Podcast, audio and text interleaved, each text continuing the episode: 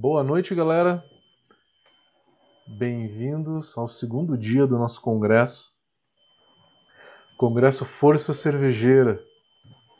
Ontem tivemos mais de 1.100 pessoas no congresso que passaram em algum momento para assistir nosso conteúdo. A gente fica muito feliz de ver o impacto que esse congresso está tendo, de ver a qualidade que as palestras foram ontem e que vão acontecer ainda durante todo esse congresso, mais três dias de congresso. Por favor, faça suas perguntas no chat, a gente vai responder todas elas no final, na mesa redonda. A mesa redonda começa às 21, 21 e 20, vai das 21 e 20 às 22 e 20. Vamos ter uma palestra hoje um tanto longa, falando sobre finanças. Vamos começar falando de DRE e ROI e depois de precificação. Tá? Será um pouco mais de, de duas horas no total. Está aberta oficialmente a nossa sessão de finanças. E para falar de finanças, que é um assunto que tem tudo a ver com superar a crise. Por quê? Porque a gente tem que pensar em gestão. E gestão a gente sabe que é um dos pontos em que o cervejeiro ele acaba é, às vezes pecando um pouco. Muitos de vocês, assim como eu, saíram da panela por paixão, né, ao hobby, querendo mudar de vida e foram para uma outra é, para uma outra é, carreira e aí mudaram, enfim. Muitos cervejeiros eles são é, muito mais técnicos em processo, em equipamento, mas a gente sabe que é muito importante na hora que você abre uma cervejaria você ter gestão. E de uma forma geral esse congresso ele foca isso. E gestão, a gente fala muito de finanças. Ontem a gente falou de tributação, muito importante, né? Porque talvez seja o maior custo da cervejaria. Mas também é muito importante a gestão das suas finanças. E é com essa ideia que o palestrante de hoje, Rafael Chaim, vai falar para vocês. Rafael Chaim, consultor financeiro, sócio fundador da Soma 3 Consultoria Formado em administração e especializado em finanças, atua há mais de 10 anos atuando na consultoria financeira e com mais de 100 empresas assistidas, trabalhando focado nas pequenas e médias empresas, auxiliando as empresas e empresários na profissionalização da gestão através de números e processos, tornando as mais competitivas do mercado, resultando em uma maior lucratividade. Rafael, muito obrigado por aceitar nosso convite de estar por aqui. Agora eu passo Boa noite a, todos. Ti. Boa noite a todos aí. Matheus, muito obrigado aí pela oportunidade. É, Abraceva, Abracalme. Vamos começar aí. Na... Primeiramente aí gostaria de me apresentar. Então, sou da Soma 3 Consultoria uma empresa especializada em pequenas e médias. O nosso foco é na profissionalização do, do pequeno e do médio. Como o Matheus abordou aí, a gente sabe da importância da gestão e a gente consegue aí transformar essa gestão em números para a melhoria na tomada de decisão. Tá? Então, a, a, ideia é simplificar. Tá? Então, não vamos abordar muito questões financeiras mais técnicas, uma nomenclatura mais técnicas em relação ao dia a dia. Então, a gente traz para uma realidade um pouco maior ali do pequeno e do médio. A gente sabe que o pequeno e médio vai muito pela emoção. Né? A gente está falando aí no mercado cervejeiro, no mundo cervejeiro. Vocês são artistas né, da cerveja, vocês são amantes da cerveja e fazem isso por paixão, a grande maioria e acaba deixando ali o, a questão financeira, que não, não tem muito contato e também trabalhar um pouco com, com matemática acaba repelindo ali e o foco de vocês acaba ficando mais na produção. Então, queria trazer para vocês um, uma ajuda, uma palestra um pouco mais leve, é, com uma nomenclatura que fale ali a língua de vocês, tá? Então a gente vai trabalhando ali, tem uma sequência. Então, vou falar um pouco do DRE, de uma montagem de um demonstrativo de resultado de exercício, uma visão de gestão. E depois ali, intervalinho de 15 minutos, para também não ficar muito pesado, né? A gente falar a noite inteira hoje de finanças. E aí eu volto e termino aí com a precificação, que é tão importante ali para vocês, em relação à competitividade, em relação à lucratividade. Então, espero aí que todos gostem. Se tiver dúvida aí, vai mandando também um chat aí que o Matheus ele vai organizando tudo isso. Então, para a gente começar aí, a, a, importância do planejamento financeiro para pequena e média. É, eu acho que, de primeira aí, a gente deixa muito claro que ter a melhor cerveja do mundo não é garantia de sucesso financeiro. Até brinco aí, a Belco está aí para nos mostrar. Se alguém tiver curiosidade aí de saber os resultados da Belco, vai se assustar. Então, a, a questão de ter o melhor produto hoje não é garantia de continuidade dentro do mercado. A gente sabe que o mercado de vocês é extremamente competitivo. Então, se você não conhece sua empresa, se você não conhece seus números da sua empresa, você não conhece os números dela.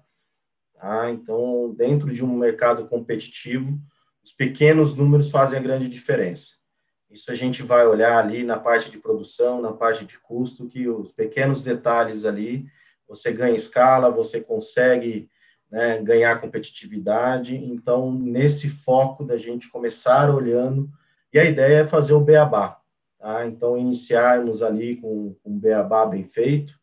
Tá? Então, planejamento financeiro ajuda na tomada de decisão. Eu, como consultor financeiro, eu consigo estar em, em vários setores né, e várias empresas, porque o financeiro é igual né, como aqui, como nos Estados Unidos, como na Europa, no Japão, o financeiro ele sempre tem a característica ali única de controlar a entrada e saída, e com os números a gente consegue fazer a gestão. Né? Então, pego muitos ali, muitos clientes que estão há anos no, no, mercado, e quando a gente consegue levantar esses dados e transformar isso em relatórios, indicadores financeiros, a gente consegue confrontar explicar que os números estão dizendo outras coisas, que o número que você goste daquele tipo de produto, daquele tipo de cerveja, mas não te está dando uma lucratividade, não está vendendo conforme você está achando.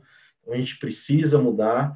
Né? Os números ele mostra muito ali. Eu acho que vocês como empresários sentem muito, né? se pegar aí o começo de vocês, que não deve ser muito tempo e, e volta na mente aí de vocês que vocês imaginaram a cervejaria, a cerveja de vocês de um tipo e o mercado acaba moldando isso. Tá? Então, isso é comum, né? a gente cria ali, faz um planejamento, um plano de negócio que a gente fala, como né, sempre destaco que para criar uma, uma empresa ou qualquer negócio, um plano de negócio é essencial, mas o plano de negócio não é engessado, né? porque a gente, o que a gente detalha ali no, na hora de fazer o plano na teoria, na prática o mercado ele acaba respondendo de, de forma diferente, a gente tem que ir ajustando. Então a ideia desse planejamento é sempre estar olhando para os números.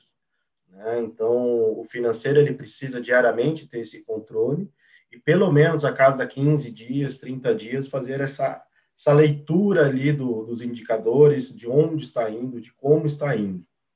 Né? E outro ponto essencial quando a gente fala de planejamento financeiro é que ele traz uma visão racional. Tá? É, quando a gente trata aí de, de, pequenos e médios, a gente trata muito da parte emotiva, né? A maioria das empresas são familiares, a maioria das empresas estão no simples, a maioria das empresas ali que com, compõem hoje o, o cenário brasileiro, né? Então envolve muita emoção, então precisa ter essa parte racional dos números eu até brinco que não posso eu ser o, o, o CEO ali, o, o, presidente da empresa só como gerente financeiro, porque o financeiro ele acaba sendo muito frio. Então ele é uma parte ali de um tripé, né, que a gente chama de comercial, produção e financeiro, o tripé ali de qualquer qualquer indústria, de qualquer empresa. Então ele traz essa visão racional e o que diferencia ali a pessoa física da pessoa jurídica. Tá? É extremamente importante a gente, quando a gente cria uma empresa, a gente tem que dar vida para ela, então, a pessoa jurídica dela. Tá? Então, ela precisa ser independente de vocês, vocês precisam, como donos, tirar férias, vocês precisam ganhar escala. Né? Então, não adianta você que começou a produzir, você tem uma, uma limitação de horário, você tem uma limitação ali de aonde você consegue chegar. Então, quanto mais você passar essa sabedoria para sua empresa, com relatórios, com manuais, pessoas que consigam fazer minimamente que a empresa ela seja independente de você, do dono, isso é a parte financeira ali que ele ajuda e consegue aí gerenciar muito bem. Hoje a gente vai falar um pouco dos relatórios, dos indicadores financeiros, vou falar um pouco de DRE, como se monta um DRE, né, um demonstrativo de resultados de exercício, vamos falar do ROI, vamos falar sobre o investimento, né, a gente está tratando aí do, do mercado cervejeiro, a gente está falando de produtos, é diferente um pouco de serviços, né? Serviços não tem muito investimento, o investimento é muito mais a hora ali, como minha consultoria, então o investimento da minha consultoria ele acaba sendo baixo, o que ele acaba sendo alto dentro do, do investimento de serviços é muito mais a minha hora alocada ou a publicidade que eu faço. Não tem nenhum maquinário, não tem uma, uma estrutura. Agora, com vocês que a gente está falando de uma indústria cervejeira, né, a gente sabe aí que o, que os valores para você abrir uma micro cervejaria não sai por menos aí de 300, 400 mil reais aí uma, uma cervejaria aí pequena de pequeno porte. É, nós vamos falar um pouco também do ciclo econômico operacional financeiro, que isso é extremamente importante. Vocês vão entender ali o ciclo de vocês de compra, produção e venda. Né? Então isso também passa um pouco pelo financeiro e, e consegue ter essa visão. E os indicadores como o CMV, que é o custo da mercadoria vendida, a margem de contribuição, o resultado operacional, né, o, o, lucro propriamente dito, o markup, que a gente vai falar na segunda etapa, com a precificação. É, vamos falar um pouco do, do payback relacionado ao, ROI, o VPL e o TIR, e também explicar o conceito de caixa e competência, tá, em relação a essa diferença ali. Então, quando a gente pensa no, nos processos, no, no finanças, financeiro, planejamento, a gente não consegue ver isso de uma forma né, independente ali ou isolada, vamos assim dizer essa palavra, né? Então a gente pensa sempre no tripé. Então começa pelo comercial, o vendedor está ali vendendo o seu produto ou comunicando o produto, passa pela produção né, e termina no financeiro né, é a última etapa ali da empresa é o, é o, financeiro, né? A gente sabe que a contabilidade tem a tributação, mas a grande maioria da, da, parte contábil, a grande maioria dessa questão tributária, ela é feita fora da empresa, né? Então, um prestador de serviços ali que faz. Então, dentro da gestão, o financeiro acaba sendo a última ponta. Né? Então, também é o último que, né, o que mais sofre ali, porque quando o financeiro realmente está ruim, é um sinal de que a empresa toda, a produção não está bem, a comercial não está indo bem. Então, por ser a última ponta ali, ele acaba pegando todas as informações, todo o processo, acaba caindo tudo. É, essa visão financeira que a gente, que eu gostaria de mostrar aqui, é muito mais uma comunicação, tá? Então, para o financeiro é extremamente importante. O que vocês estão vendendo? Comercial. Qual é a nomenclatura que vocês estão usando? Qual é o nome que vocês estão usando? Né? Para que dentro da produção também utilize o mesmo nome, né? Que utilize a, a mesma comunicação de forma de entender ali o, o comercial ele está vendendo, então vai passar pela produção que precisa comprar os insumos para produzir aquela tipo de quantidade de cerveja, aquele tipo de, de produto, né? Então, até na, nas, nas, promoções, né? Então, se o comercial ele começa a fazer muita promoção de um tipo de cerveja e acaba né, a produção não se preparando para isso, então acaba tendo um, uma, uma demanda maior que a oferta e a gente acaba perdendo vendas, né? Então acaba tendo uma perca econômica que a gente fala, né? Que isso é um problema também financeiro ali da, da empresa deixar de né, não ter produtos para vender e o, e o, mercado ter essa demanda. Então, é, é, as comunicações, a quantidade, as promoções e o meio como é vendido, né? Se é um meio via internet, se é um meio via aplicativo. Os aplicativos hoje têm todas umas, umas taxas. Se a gente fala de, de mandar ali, a gente fala de uma substituição tributária para outros estados, então isso precisa entrar dentro do preço. Então, tudo, toda essa comunicação, ela precisa ali ser muito clara e estar tá na cabeça ali do, do empresário, dos donos, né, de deixar isso também para os funcionários, para os colaboradores.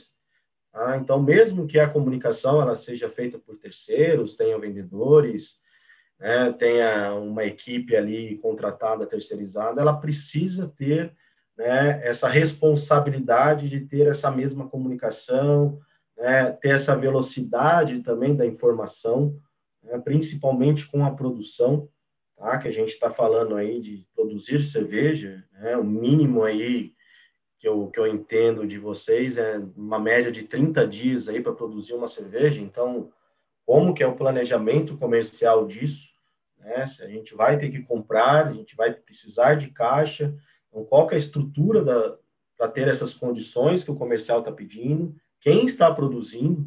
Né? Qual que é o cervejeiro? Se a gente consegue produzir esse nova cerveja ou esse esse novo produto ali que está sendo colocado no mercado, né? como estão produzindo também, isso é essencial para a questão de tempo, para a questão de, de custos, é, o rateio, o desperdício, o estoque, então, a gente está falando aí, então, ali embaixo, em quanto tempo, os insumos, e as perdas também, que a gente entende que tem uma perda ali, né, do próprio processo, um, e, e, isso faz toda a parte ali de chegar ao comercial e falar, olha, preciso que você produza para ontem um tipo de cerveja que eu consegui uma venda.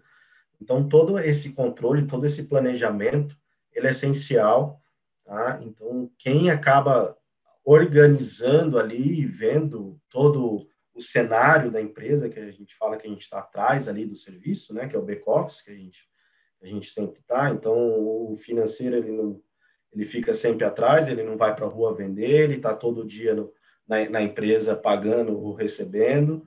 Então, ele está ali nesse controle. Então, responsabilidade dele como controle das entradas e saídas, das obrigações de pagamento, obrigações legais de tributos e folha, né? Lembrando aí que o mercado de vocês é, é, é extremamente ali temos um, controle ah, governamental, tem, temos registros, precisa seguir legislações, regras. Né? Ontem foi na, na, palestra de tributos, que foi, foi muito boa a palestra e deixou muito claro isso, que isso faz a diferença dentro do produto de vocês, que é um produto alcoólico, então ele tem certas regras, então o financeiro ele precisa estar muito próximo do contador, né? Ele precisa estar muito próximo do seu advogado tributário ali, precisa entender, né?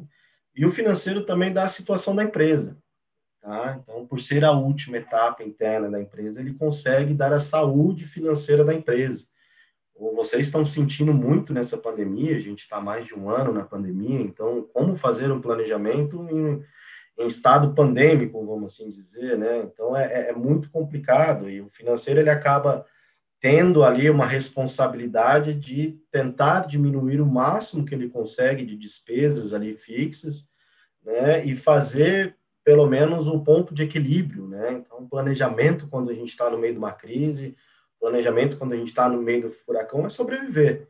E o financeiro ele tem essa visão mesmo quando está ali. Então, ele não vai conseguir planejar do, daqui um final do ano, né? É muito difícil fazer um planejamento final do ano, porque a gente não sabe quando irá mesmo abrir de fato o mercado ou não vai abrir daqui dois meses ou três meses.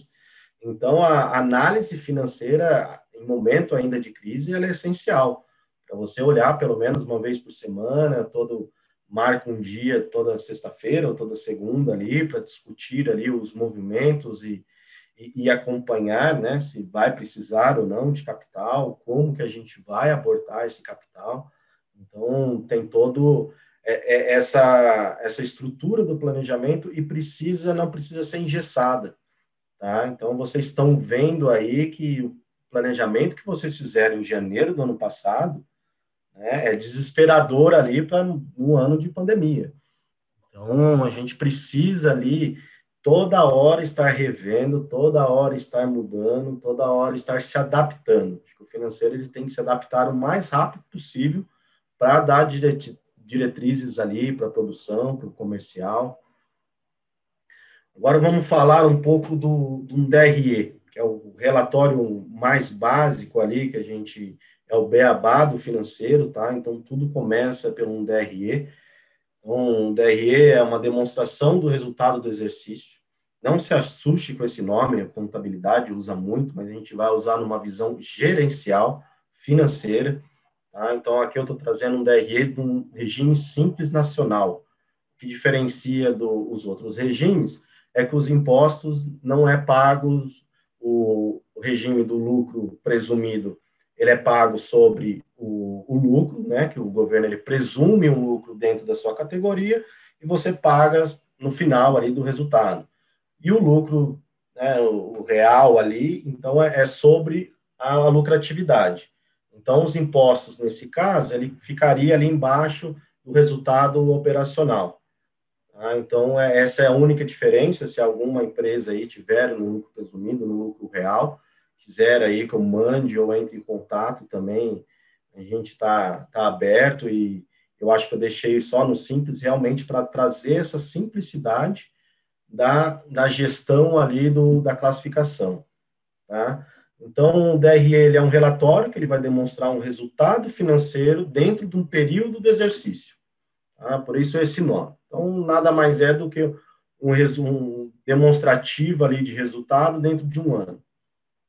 Então, a gente divide o DRE anual, tá? então a gente consegue ter essa visão que a gente fala horizontal, né? receita menos impostos, igual uma receita líquida, depois vem os custos, temos a margem de contribuição, que é receita menos o custo, e na sequência temos as despesas ali, né, agrupando todos os, os gastos operacionais. E temos o resultado operacional. Na sequência, temos a receita não operacional, que não faz parte da operação, que eu vou detalhar um pouco à frente, assim como a despesa. Aí temos o resultado ali total. Então, hoje, a gente pode dividir em três grandes blocos. Tá? Então, a gente divide em receita, custo e despesa. Esses são os três grandes blocos que a gente divide dentro do resultado. Né? Então, temos o plano de contas. O que é o plano de contas? é a classificação, é dar nome aos bois, como a gente diz no interior, né? Então, toda entrada e saída do, de movimentação financeira, ela precisa ser classificada. Ah, mas mesmo aqueles centavos que o banco coloca e para rentabilizar naquela conta automática, sim, mesmo aqueles centavos. Então, a, a, ideia, quando a gente olha um DRE, é pegar o extrato bancário, tá? a grande maioria dos extratos bancários já vem em Excel, então fica mais fácil para quem não tem sistema, não está intercalado aí, que também os sistemas hoje, até o Conta Azul, QuickBooks, sistemas mais comerciais e mais acessíveis, ele já tem o link com, o extrato bancário, então é muito simples ali. E aí você vai classificando, né, movimentação a movimentação, para a gente conseguir ali chegar nesse, nessa somatória desses três blocos. Aí fica muito mais fácil da gente começar a fazer o gerenciamento ok? Então, se a gente for para o bloco da receita, né, o, a receita eu acho que é o melhor bloco, né? É, o, é a entrada, é os valores da venda do, dos produtos, é o faturamento ali.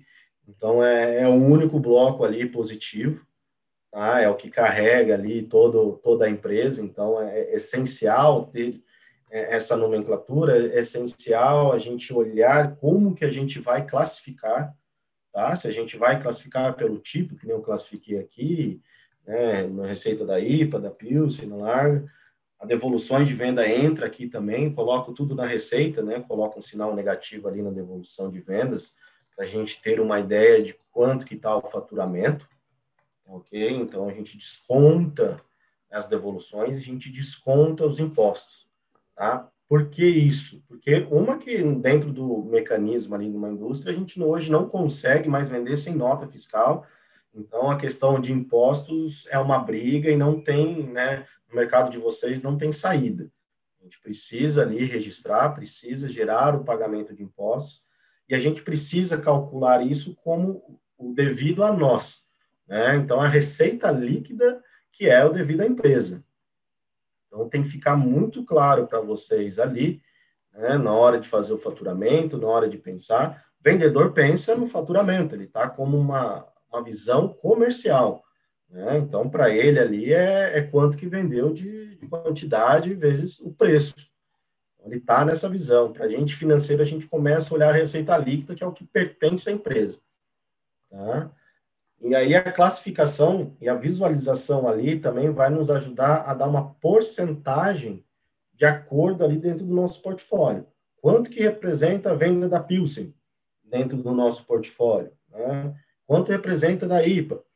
A gente está fazendo muita promoção de uma e vendendo outra. Né? O carro-chefe ali, a vaca leiteira, que a gente chama dentro do marketing ali, qual que é das cervejas. Então, ou a gente quer separar um pouco mais, de colocar chopp e cerveja, cerveja de um litro, de 300, as latinhas. Então, aqui é uma visão ali, que nem a gente falou anteriormente, para a gente começar a se comunicar do começo ao fim na mesma nomenclatura. Então, não adianta a gente começar a financeiro e o, e o comercial começar a separar entre shopping ou começar a criar várias classificações ali e não ter esse link para a nossa nomenclatura. Então, fica complicado na hora que chegam as informações ter todas essas informações. em relação ali aos custos, né, que a gente fala que é um indicador extremamente importante, né, é o controle mais importante. Eu falo que é o coração da empresa. Né? Hoje, quando a gente fala de CMV, a gente fala do custo da mercadoria vendida. Tá? Então, para vocês que são industriais, para vocês que são cervejeiros, é a indústria. Então, todo produto que tem uma variação em relação à venda é um custo. Tá? Então, se a gente for no restaurante, né, que é, é muito normal assim a gente chegar no restaurante e falar, olha, em casa eu consigo fazer esse PF aqui, arroz, feijão, bife, ovo e batata frita por um terço do preço. Sim, é esse o valor. O CMV de um restaurante de 30 a 35%. Então tá dentro ali desse valor, né? Então, dentro desse custo, né, do preço final, quando você vai no restaurante, você não paga só o CMV, né? Então, você paga também o aluguel, você paga também o, os funcionários, o CLT, você paga os prestadores de serviço, o lucro do empresário, dependendo do ponto, o aluguel. Então, está tudo envolvido, que a gente vai também explicar na precificação desses cálculos, né? Mas a, a importância aqui do CMV é essencial, ainda mais vocês como né, mestres cervejeiros, que tem a, a diferença ali de uma quantidade de um produto para outro, ou um pouco mais na, na receita do, da cerveja, não estamos falando do faturamento, faz uma diferença se a cerveja vai sair boa, ruim, ou estragar a própria cerveja.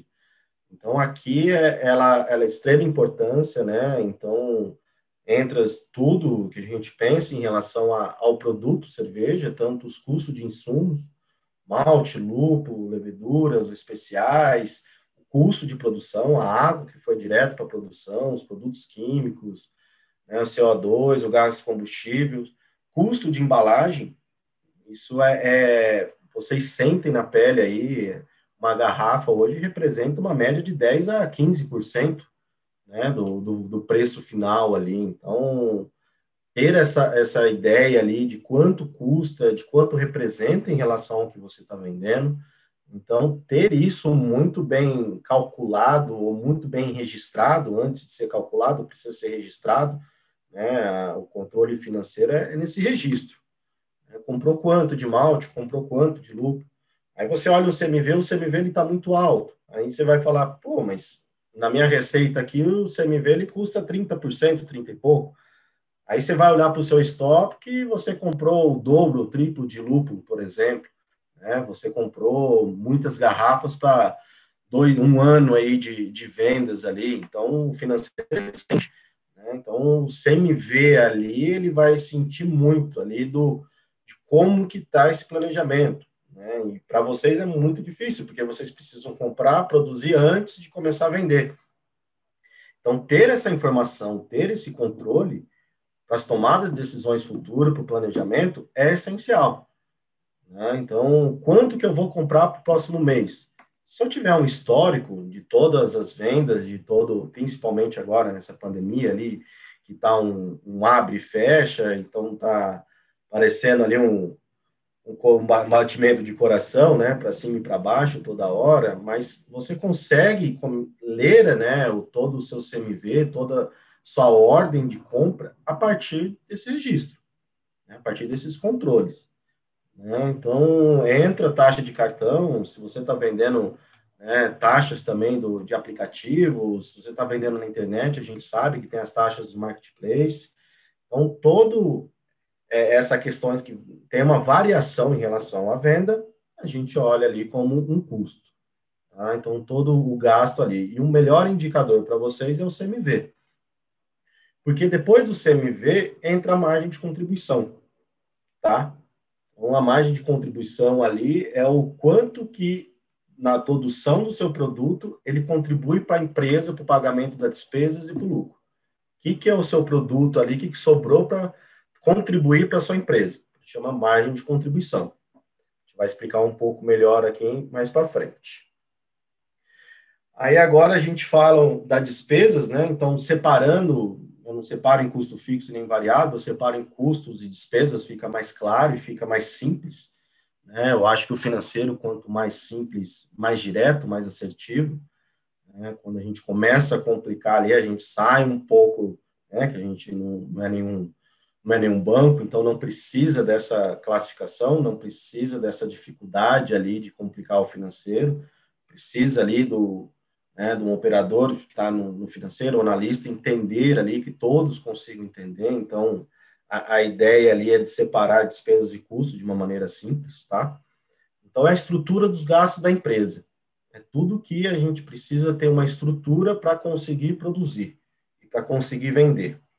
Então, o salário CLT, né, os prolabores, despesa de instalação, que entra água, internet, faxinas, manutenções, o aluguel, que é um peso muito grande ali, despesas administrativas, né, desde material de escritório até o supermercado, copa, material de limpeza, correios, manutenção de computadores, as despesas comerciais, como brindes, propagandas, redes sociais, o marketing ali, né? Então a gente é, isso daqui é só uma, um plano de contas aqui, um básico, aí vocês também vão colocando os nomes adequados que você entende e que fica claro para todo mundo.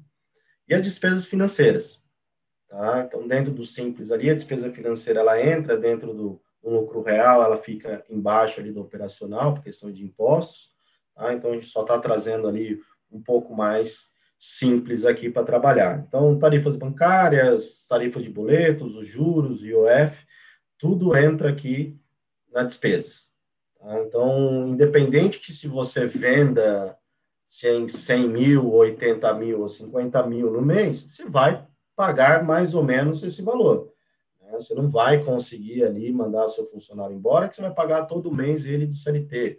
Seu prolabore que está fixo ali, porque é o salário dos sócios e precisa ter esse salário, porque é, uma, é um profissional ali trabalhando, então, todo mês ele tem esse valor, né? Então, você não vai chegar ali para o seu inquilino e falar, esse mês eu vendi menos. Vamos ressaltar aí que no, no, meio de uma pandemia, no meio de uma tempestade, uma renegociação de todas essas despesas é válida. Né? Tanto que o governo aí teve bastante subsídio em relação ao CLT, em relação à diminuição dos salários, em relação à prorrogação de pagamentos, né? A negociação também de aluguel, muitos aluguéis aí conseguiu renegociar as despesas, então isso fica mais claro. E aqui a gente começa a ter alguns indicadores. Né? O principal aqui é o ponto de equilíbrio, break-even, tá? que é o que, que quer dizer? É quanto que você precisa vender para zerar seu resultado. É quanto que você precisa vender para pagar todos os seus custos, seus impostos e sua despesa e ter um resultado operacional. É a venda mínima que a gente fala.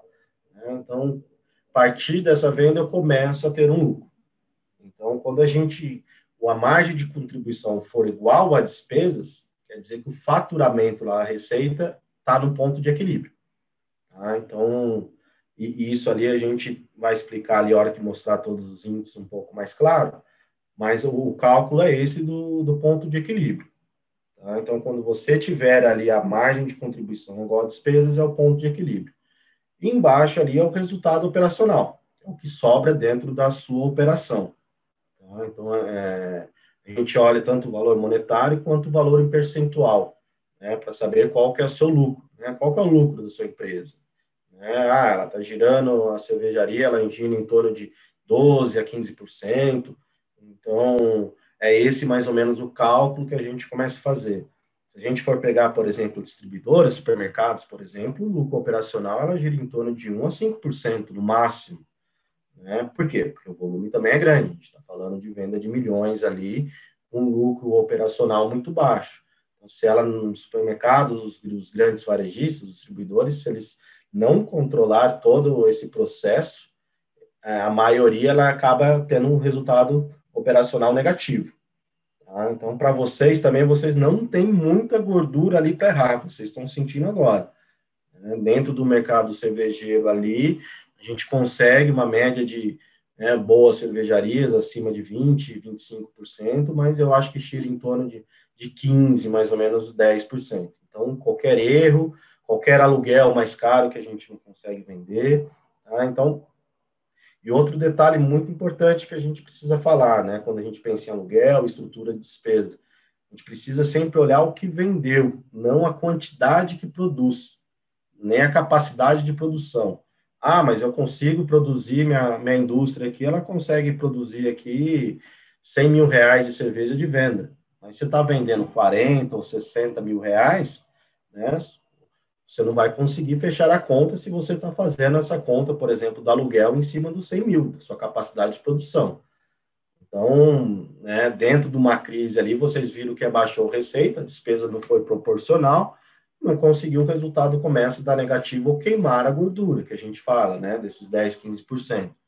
Então, sempre quando a gente olha um demonstrativo de resultado, sempre quando a gente vai falar de finanças, a gente sempre olha a quantidade vendida faturamento, não a quantidade, não a capacidade de produção.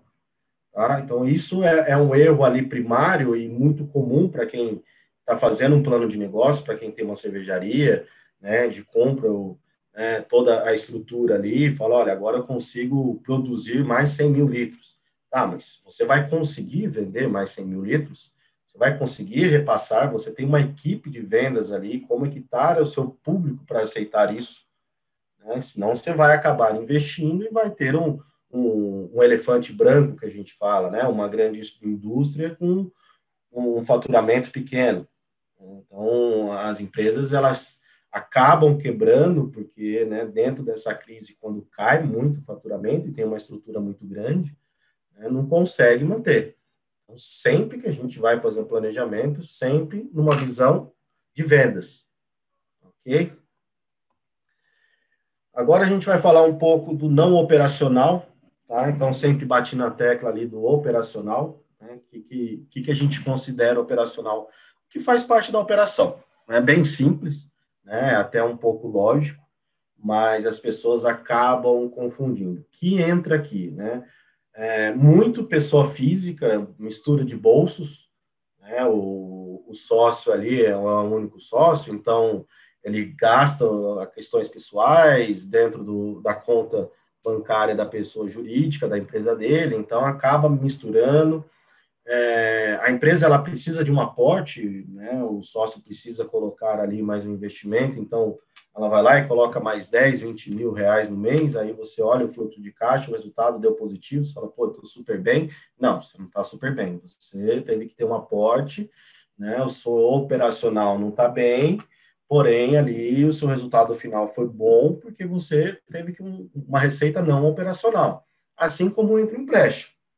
Né? Então, entra um empréstimo bancário, um, um pessoal, né? então entrou ali, você conseguiu né, no, no, banco ali uns 100, 120 mil reais para tirar um sufoco, você olha e fala, bem, agora minha empresa está mil maravilhas. E não é essa a visão. Então, a gente separa realmente para ter essa visão isso também é o contrário, tá? Quando a gente fala em despesa não operacional, né? se o sócio está retirando mais do que a empresa aguenta ou suporta, né? a gente fala que a empresa operacionalmente ela está muito bem, só que ela não está suportando os gastos da retirada do sócio. A gente vê muito isso em empresas que têm dois, três sócios, que quer ter um prolabore de 10 ou 15 mil, né? Se a gente pensar de três sócios com Prolabore de 15 mil, a gente está falando de 45 mil reais. Né? Se a gente olhar, voltar para a despesa do Prolabore de 45 mil reais, imagina quanto que ela precisa vender para ainda conseguir ter um lucro. Então a gente consegue ali, olha que olha o Prolabore, às vezes o Prolabore eu jogo aqui embaixo na despesa, deixo um Prolabore pequeno lá em cima e menor aqui embaixo, só para realmente mostrar para os sócios que, olha, né, a sua indústria, ela consegue, sua cervejaria, ela tem uma operação boa. O que ela não aguenta é ter três sócios. O que ela não aguenta é né, sustentar as três famílias ali dos sócios, que a retirada é muito grande. Então, ou a gente precisa diminuir isso, ou aumentar as vendas, ou ter mais um aporte para conseguir vender. Então, é, é, essa questão da não operacional é extremamente importante para separar ali né, o que está pegando dentro do, do financeiro. Né? Se é a própria operação, né, se está o erro ali na operação, ou se tem algum déficit na operação, ou se é não operacional. E a gente fala isso também quando a gente pensa em empréstimos. Né?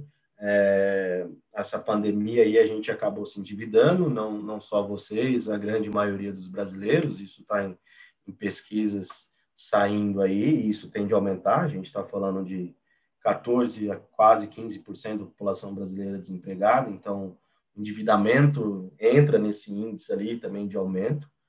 Então as empresas elas vão se endividar ali, então o planejamento dos próximos meses, ou 22, 23, vai ter que entrar esse pagamento desses empréstimos que a gente teve que pegar nessa crise. Então, no ano que vem, você vai começar a vender melhor, que vai ter um pouco mais de abertura, né? O cenário um pouco reprimido ali, se Deus quiser, e isso a gente está tá esperando o mais rápido possível, né? Só que você não vai ver muito dinheiro e não se assuste né? Fala, pô, deu tudo certo, a demanda está aí, todo mundo está vacinado, está todo mundo bebendo minha cerveja, e cadê meu dinheiro? Né? O que está acontecendo? Nada dá certo comigo, né? Por mais que eu trabalho, parece que não enxugo o gelo. Então, a, a, gente traz também um pouco dessa racionalidade de ter um pouco de paciência e falar, olha, nos próximos 24 meses, 36 meses, a meta precisa ser maior, porque o não operacional desse empréstimo está afetando. Tá? Então, tem todo esse mecanismo ali para a gente avaliar. E outra avaliação que a gente faz quando a gente pensa em despesa e receita não operacional são as vendas de ativo. A gente está falando de um automóvel, a gente está falando do maquinário, né? Então, dentro da indústria, de vender ou não né, metade dela, uma parte dela que não está usando. Né? O mais comum ali seria um automóvel, né? A empresa começa a ganhar, começa a faturar, ela precisa dessa logística, então ela acaba comprando aí um, um, carro né, para fazer essas entregas, então tem essa despesa da compra do ativo, assim como a venda, né? Agora que a gente está no, no meio dessa pandemia, a gente acaba vendendo ali, se desfazendo, né? Não precisamos desse carro porque não tem tantas visitas, estou vendendo mais pela internet, tem toda uma estrutura de frete, tem toda uma, uma estrutura do, dos aplicativos vindo buscar aqui na, na, minha empresa, então eu não, não preciso mais desse carro, ou eu preciso do capital desse carro aqui, e acaba vendendo o carro e entra ali no resultado, no caixa, né, e acaba dando uma sensação ali de riqueza que a gente precisa deixar isso bem claro. Vamos aí passar para o próximo, então a gente volta aí um, um, um pouco no, no, DRE, tá? Um, quando a gente pensa ali nos índices, então a receita menos os impostos, temos a receita líquida, é o valor que pertence à empresa, tá? Então é esse, é, é com esse valor, com esse dinheiro que vocês precisam fazer o planejamento. Tá? Então todo o planejamento em cima da receita líquida. Vamos fazer o planejamento em cima só da, do faturamento bruto ali.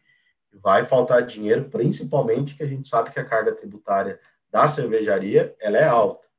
Né? Entra ST, entra no Simples, então toda é, essa dinâmica aí ela precisa ser considerada. A gente está falando de custos, tá? então a gente pensa aí numa avaliação de custos, uma visão de CMV, quando gente, é uma visão em porcentagem. Né? Então, quando a gente olha o DRE, da margem de contribuição para cima, a gente olha em porcentagem. né? Quanto do quantos por cento da minha venda está representando ali? Então, sempre essa tratativa de porcentagem. Tá? Então, fica mais fácil ali de entender que né, quando você olha de uma forma vertical, mês a mês ali o, custos, você vai ver que tem algum mês que vai descasar um pouco mais, que aí você olha, né, entende o porquê, né? Porque você comprou e você precisa produzir, então precisa de, um, de mais meses para avaliar ali o seu CMV. A margem de contribuição, né, que nem a gente já, já comentou, é em relação ao que sobra da sua operação direta para contribuir com a empresa, tá? Então, esse é o, é o ponto principal ali, que faz com que te torne ou não competitivo. Tá? Então, se você comprar mal, se você ter uma perda do estoque, se você não controlar ali na sua produção, seu CMV vai ser alto e você não vai conseguir atingir ali o mínimo dessa margem de contribuição para pagar sua, todas as suas despesas. Né? Então, os pequenos números que a gente falou ali no, no começo da, da, palestra é em relação a CMV.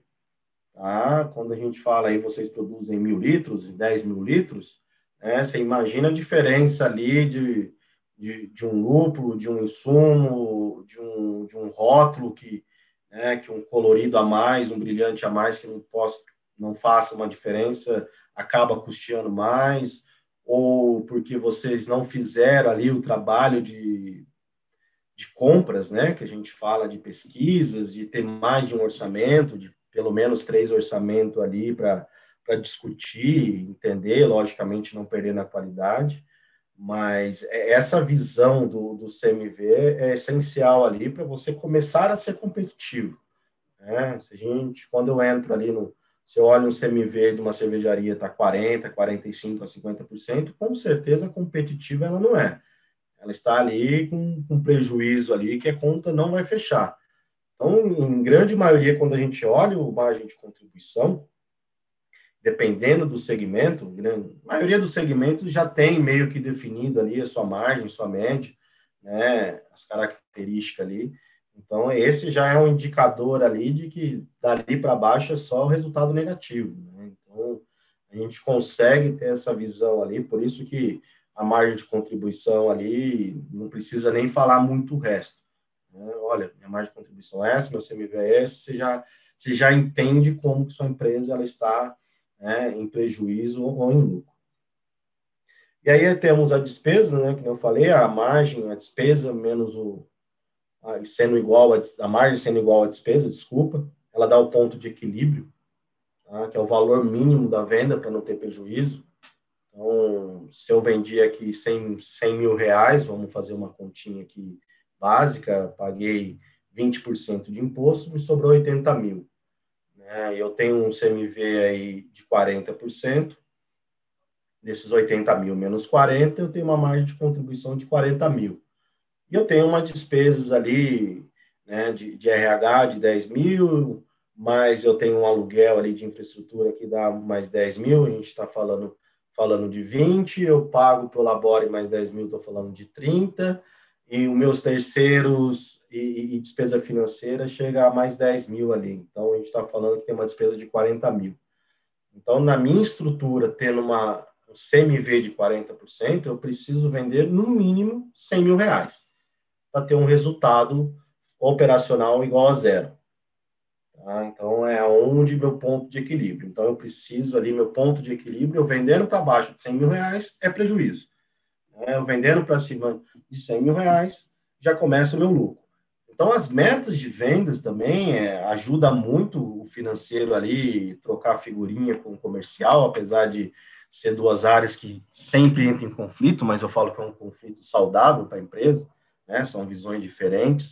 A gente até brinca que o comercial é mais tranquilo, leva as premiações, né?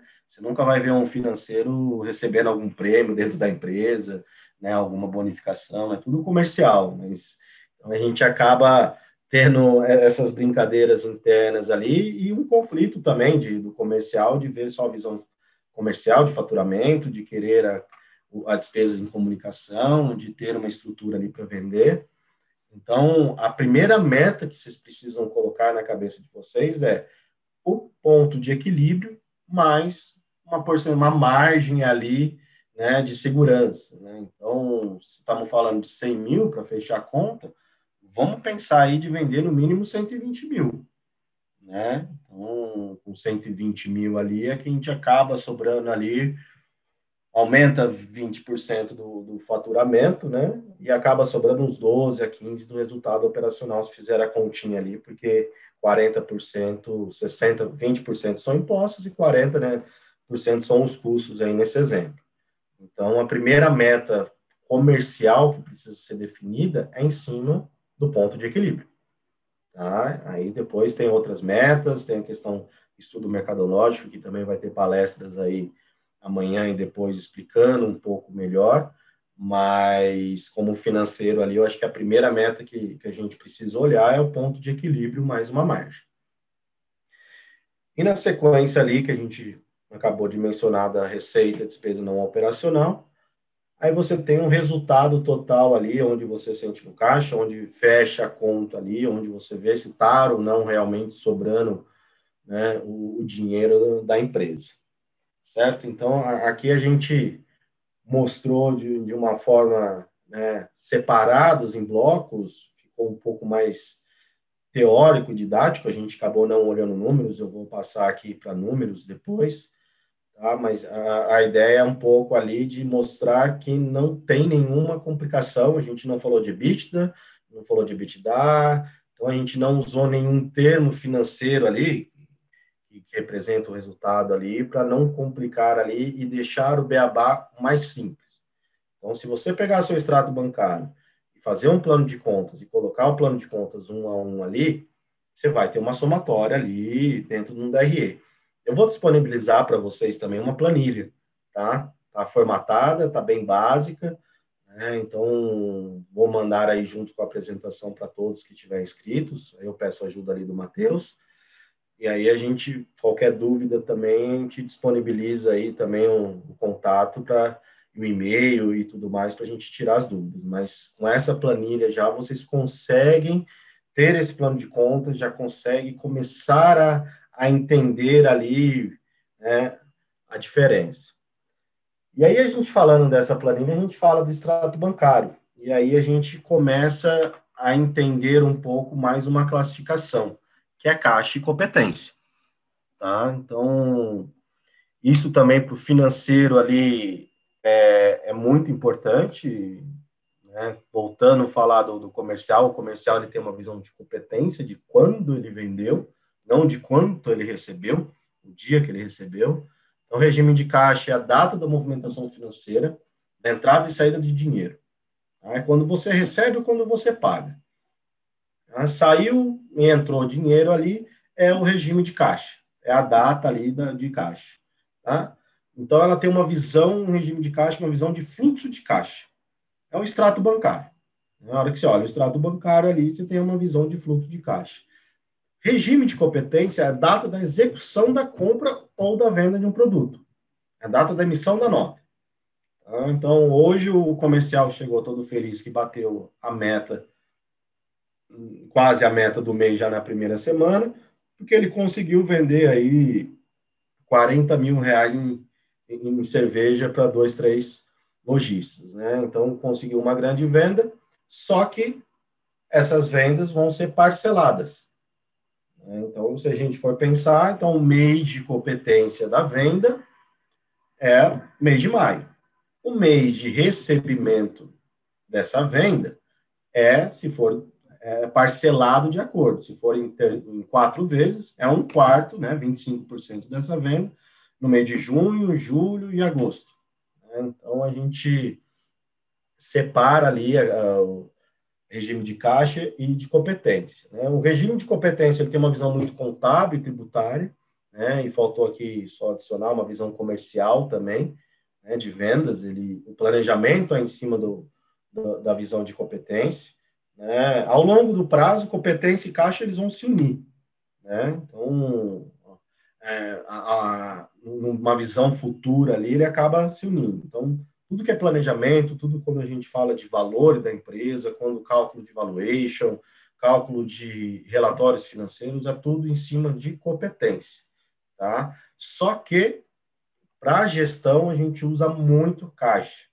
No dia a dia ali, o que vale para a gente, que vale para o pequeno e para o médio, né, para vocês que são contadores, financeiros, cervejeiros, né, vendedores e entregadores, vocês, né, vocês usam vários crachás que a gente fala, né? Uma hora você está lá no fazendo sua cerveja, colocando ali, outra hora você está pegando um barril e está levando para o seu cliente, outra hora você está recebendo, você está faturando, você está discutindo com o contador ali os tributos. Então a gente sabe que fazer a gestão né, de competência também é precisa de um processo maior. Né? Não, não é tão complicado a mais, mas o que a gente foca, principalmente nessa gestão, é caixa. Então, sempre pega o extrato bancário e faça linha por linha ali da caixa e depois você adiciona ali um meio de competência para cada linha, como eu vou explicar ali na planilha para ficar mais claro para vocês, tá? E a diferença ali de caixa e competência é o capital de giro. Né? Lembrando que a gente tem 40 mil de despesa, naquele meu exemplo da Soma Beer, Soma 3 Beers, né? É um exemplo ali que eu vou dar ali da cervejaria da Soma 3. Né? Eu tenho uma despesa de 40 mil, né? Meu, meu comercial vendeu ali 40 mil de vendas, sabendo que a meta é 120, então ele já, na primeira semana ele já vendeu bem, só que eu vou receber 10 mil disso, vou receber um quarto disso. Né? Então, se ele bater a meta só um quarto de recebimento, né, como esses próximos três meses, eu vou precisar de, no mínimo, mais 40 mil cada mês para bancar né, esse giro ali da competência. Então, essa diferença da caixa competência é mais um também um indicador de capital de giro. Tá? Vocês sentem muita necessidade de capital de giro, a gente vai falar isso em ciclo econômico, financeiro, né? uma das bases aí é essa caixa competência. Uma porque vocês contam com a produção em estoque. Então, vocês precisam comprar antes, vocês precisam pagar antes, precisam produzir, tem o tempo da estocagem, então, vocês precisam ali, para girar um capital de giro maior do que outras categorias, outros segmentos de mercado. Então, aí chega uma crise, dá, dá aquele desespero, né? Que naturalmente o mercado de vocês já precisa de um capital de giro alto, aí chega a crise, derruba o faturamento e, e dá aquele desespero que está dando ali em todos vocês. Então, parabenizo também desde já aí a, a competência e o, e o estômago né, de aguentar aí uma pandemia, de ter uma indústria, uma cervejaria e se manter vivo. Né? Só vocês sabem o que passaram aí as noites em claro, sem dormir, porque você pensa no financeiro, a conta não vai pagar, eu tenho aluguel para pagar mês que vem, eu tenho funcionário para pagar. Então, a caixa de competência, o exemplo mais básico é a Casas Bahia. Ah, comprei uma TV nesse mês de maio e paguei em 12 vezes. Então, o regime de competências para mim, para Casa Bahia, 100% no mês de maio. Então, quando a gente fala de regime de competência, a gente só pega o mês só, não pega nem o dia. a visão não é fluxo de caixa, é o mês mesmo. E o regime de caixa é um 12 avos para cada mês de pagamento. Vou pagar do, da, em um ano essa TV, né? a situação não está boa para todo mundo, então eu parcelei ali nos carnês da Casa Bahia, então, um dozeavos desse valor ali, ele entra de caixa. Então, a, as Casas Bahias, ela vive também desses juros. Né? E, eh, quer pagar quanto? Então, ela que criou esse crediário ali, dentro desse segmento ali, que hoje eles ganham muito mais dinheiro com dinheiro com juros do que com o próprio produto em si. A gente não pode fazer isso na cerveja, infelizmente, né? E aí são categorias ali diferentes, mas para vocês entenderem ali também que caixa e competência, dependendo ali, também pode ser útil. Se você utilizar os juros, se você utilizar ali o, o, o valor no tempo ali para agregar um, um, certo valor, que a Casa Bahia hoje ganha muito mais em financiamento do que no produto. A margem dela é muito maior. Agora vamos aqui, né, não sei se eu colocar aqui em cima aqui o quadradinho tentar explicar aqui o ciclo econômico, operacional e financeiro. Tá? Não se assustem, isso é uma linha do tempo. Tá? Vou tentar explicar aqui por partes, para ficar um pouco claro, e depois vocês me perguntam também no final aqui. É, então, no sábado, agora, dia 1 de maio, né, comprei todo o produto aqui para produzir minha cerveja Pilsen. Tá? Meu chopp Pilsen aqui. Então, eu recebi essa mercadoria sábado. Tá? Só que eu tive 30 dias para pagar meu fornecedor. Então, eu pago no dia 30 de maio, eu pago o meu fornecedor. Então, prazo médio de pagamento, na parte aqui de cima, né, é de 30 dias. Eu demoro 30 dias para produzir, certo? E mais 45 dias para vender de estoque. Então, pensando em prazo médio, tá, gente? Eu sei que a gente entende que até terminar o estoque tem produtos que vendem mais ou menos, então a gente sempre faz um prazo médio. Senão a gente acaba ficando louco e vai tendo uma continha para cada ali, não vai ficar o dia inteiro fazendo conta e não chegando a resultado nenhum. Então, pega o prazo médio ali de cada produto para entender esse ciclo operacional e financeiro. E aí, no dia 15 do, do 7, eu vendo meu produto. Vendi lá o meu estoque. E recebo mais 30 dias. Então, meu prazo médio de estoque, barra para vocês de produção, é do dia 1 de maio ao dia 15 de julho. Certo? Então, e aqui a gente está falando de 75 dias. 30 dias para produzir, mas 45 dias para vender. Tá? Então, coloquei aí 75 dias. E meu, meu, meu fornecedor que comprou todo o meu estoque, eu dei 30 dias para recebimento dele. Tá? Então, mais 30 dias prazo médio de recebimento. Então, aqui a parte de cima são os prazos médios de pagamento, estoque e recebimento. Certo? Agora vamos para a teoria aqui do, do econômico financeiro operacional. O ciclo econômico, ele considera o produto, tá? Então, é a parte econômica mesmo, que a gente fala que não, não, não tem a, é, a, a, entrada e saída econômica, não tem uma perda financeira ali. Então, a entrada do estoque até a saída no estoque desse produto. Como as cervejarias são uma indústria, ela entra a parte de produção. Então, o ciclo econômico de vocês é o tempo do prazo médio de produção mais o prazo médio de estoque, até a venda. Certo? Temos o ciclo financeiro, que aí a gente fala de caixa, né, como a gente mencionou. Eu, no dia 30, eu paguei meus fornecedores aqui, né, 30 dias depois que entrou. E eu fui receber esse dinheiro só no dia 15 do 8, porque eu também dei 30 dias, no dia que eu vendi aqui, no dia 15 do 7, para o meu cliente. Tá? Então, a gente está falando aqui de, de, um espaço aqui de mais 75 dias também. E o ciclo econômico operacional, ele aborda todo esse tempo. Onde, onde a gente chega com esse ciclo operacional? Tá? Então, o ciclo operacional ele acaba tendo 105 dias, né? desde o dia 1 de maio até o dia 15 de agosto. Então, dia 1 de maio, no sábado passado, chegou a mercadoria, eu produzi em 30 dias, demorei mais 45 dias para vender, então meu estoque foi de 75 dias, eu paguei em 30 dias e recebi em 30 dias. Certo? E aí, o que, que a gente olha, para que, que a gente olha isso? né, para a gente entender o quanto difícil é o capital de giro da indústria de vocês, no mundo cervejeiro. Tá? Porque a gente tem um ciclo econômico de 75 dias, dia 1 até o dia, dia 1 de maio ao 15 de julho.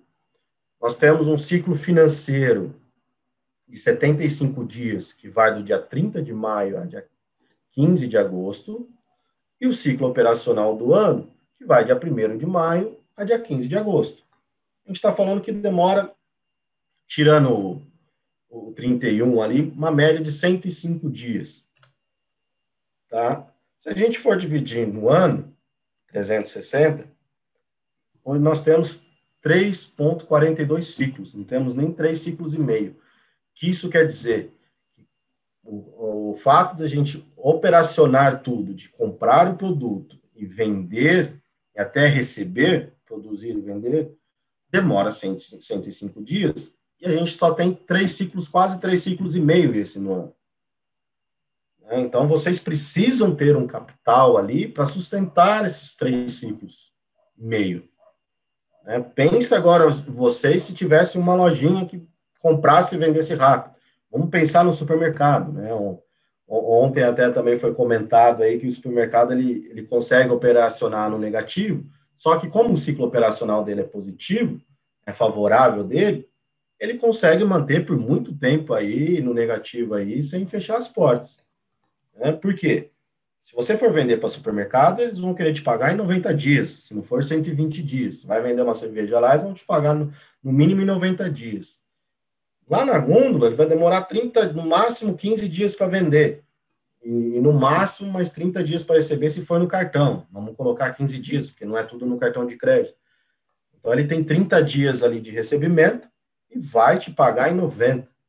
Né? E, mais 15 dias de, de estoque ali com recebimento. Então o ciclo dele é no mínimo 3, 4 vezes maior que o de vocês. Ele consegue girar o dinheiro. Aí quando vocês falam, cadê meu dinheiro?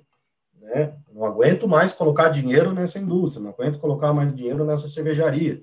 Né? É porque precisa de dinheiro nesse ciclo econômico tão curto. Né? É um ramo que necessita de um capital de giro abundante. Né? E, e, com planejamento ali né, extremamente na, na, ponta do lápis.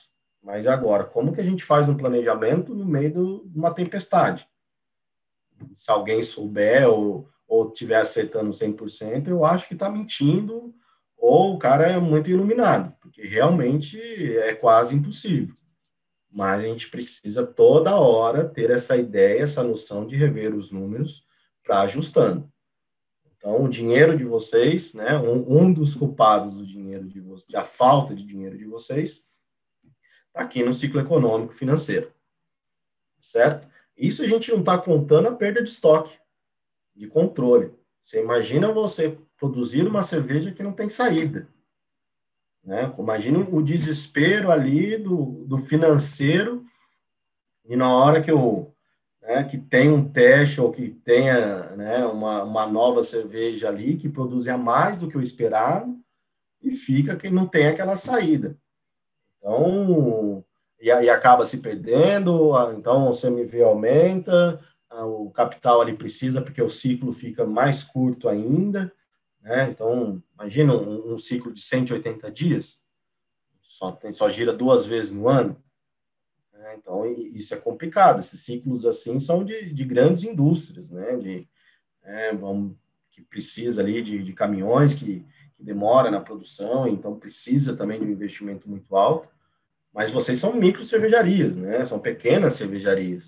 Né? O dinheiro de vocês tem todo um limite ali e toda uma paciência, mas ali o dinheiro de vocês muito está nesse ciclo operacional financeiro. Agora, então, né, nessa primeira parte, né, nós falamos aí um, um pouco do, do, DRE, a montagem do DRE, né, diferença de caixa e competência, né, a importância de separar isso, né, de ter essa classificação. E agora eu vou entrar um pouco na parte de investimento, tá? É, a gente sabe aí que para ter uma, uma micro cervejaria não, não é um valor barato?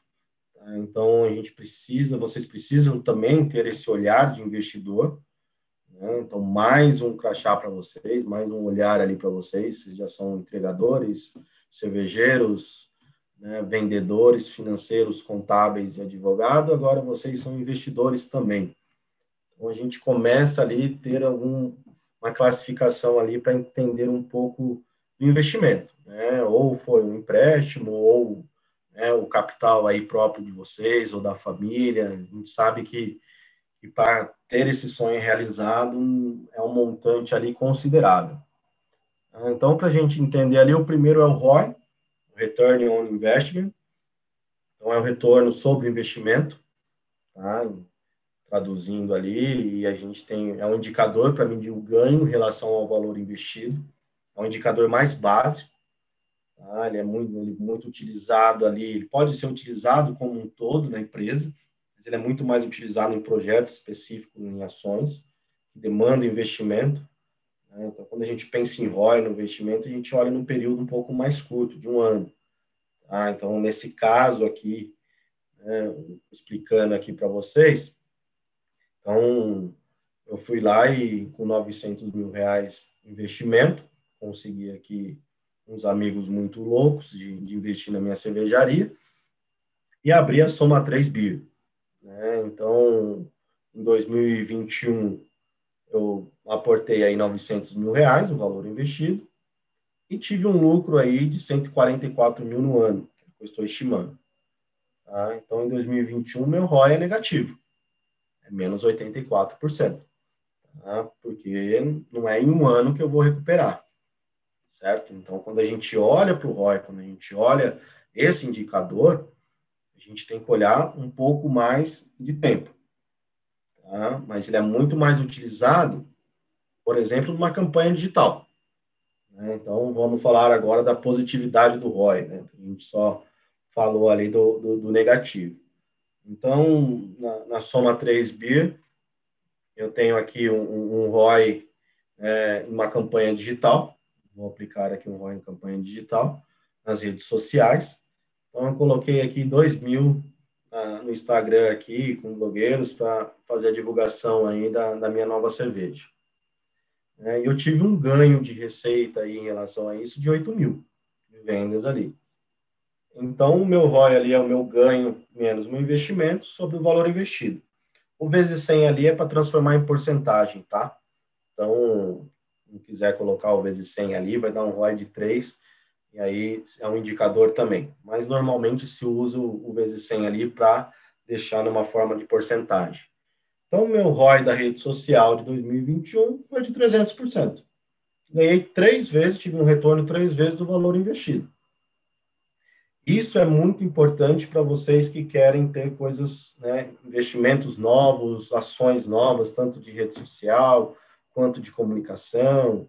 Né? Ah, num feriado vai ter uma campanha, só que eu vou gastar X ali. Então, né, no final de semana ali, nessas feiras, vamos assim dizer, a gente pode fazer um ROI de uma feira. Né? Feira de cervejaria no shopping, então, para você participar ali e ter tudo custo, vai uns 10 mil reais. E quanto que você consegue vender nesses quatro dias de feira?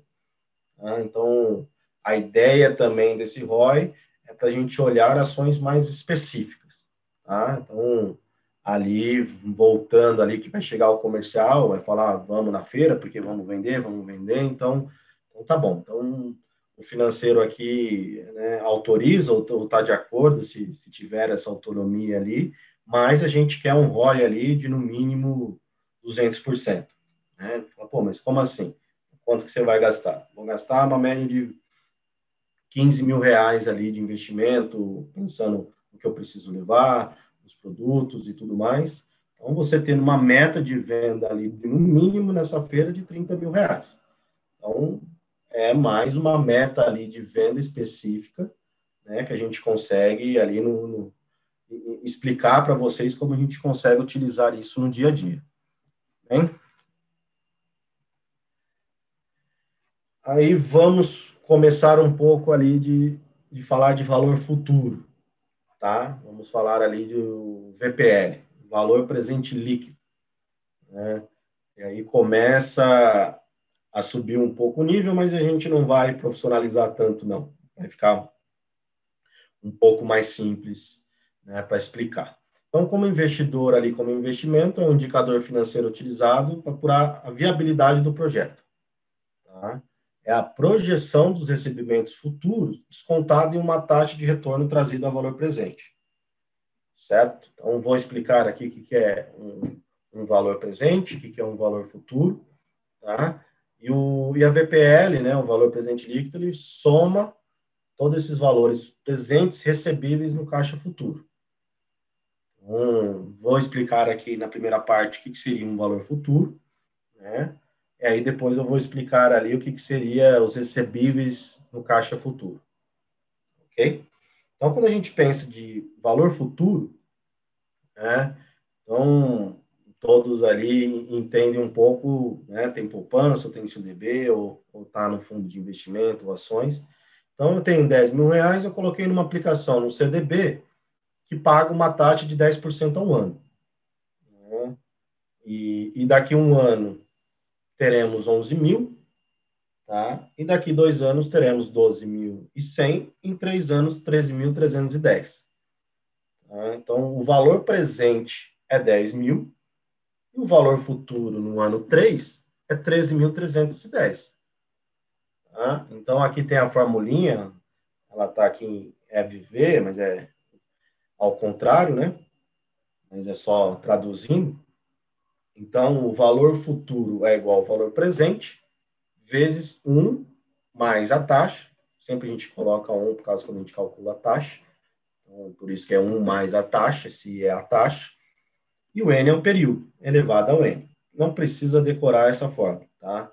Isso daí o Excel tem, não, não, não há necessidade ali de decorar. O importante de entender aqui como investidor que tem um valor futuro, né? os 10 mil hoje, daqui dois anos, não valem mais 10 mil. A inflação está aí para mostrar, né?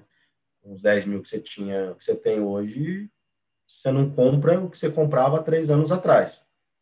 Tá? Vai comprar um carro hoje com esse mesmo valor que você comprou seu valor há quatro anos atrás, você vai se assustar um pouco. Por quê? Teve uma inflação alta em cima dos carros agora nesse ano. Vocês sentem ali no dia a dia o que, que é um valor presente e o que, que é um valor futuro. Certo? E quando a gente pensa em VPL, em valor presente líquido, a gente pensa na soma desses recebíveis futuros. Quando a gente está falando de empresas, o que, que seriam recebíveis futuros? Lucro.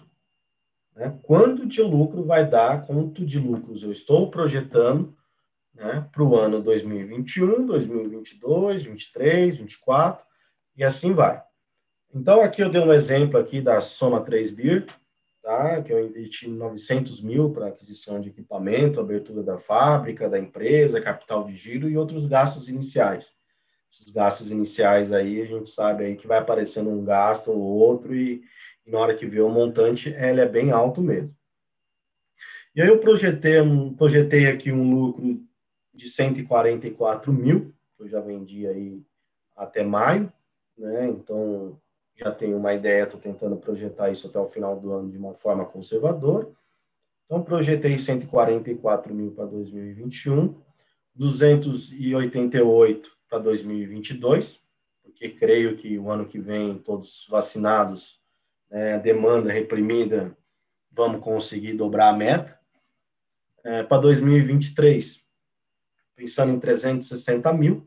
E para 2024, onde já estou um pouco mais experiente, né, em relação a, a 2021, 456 mil no ano, tá? Faturamento, lucro do ano.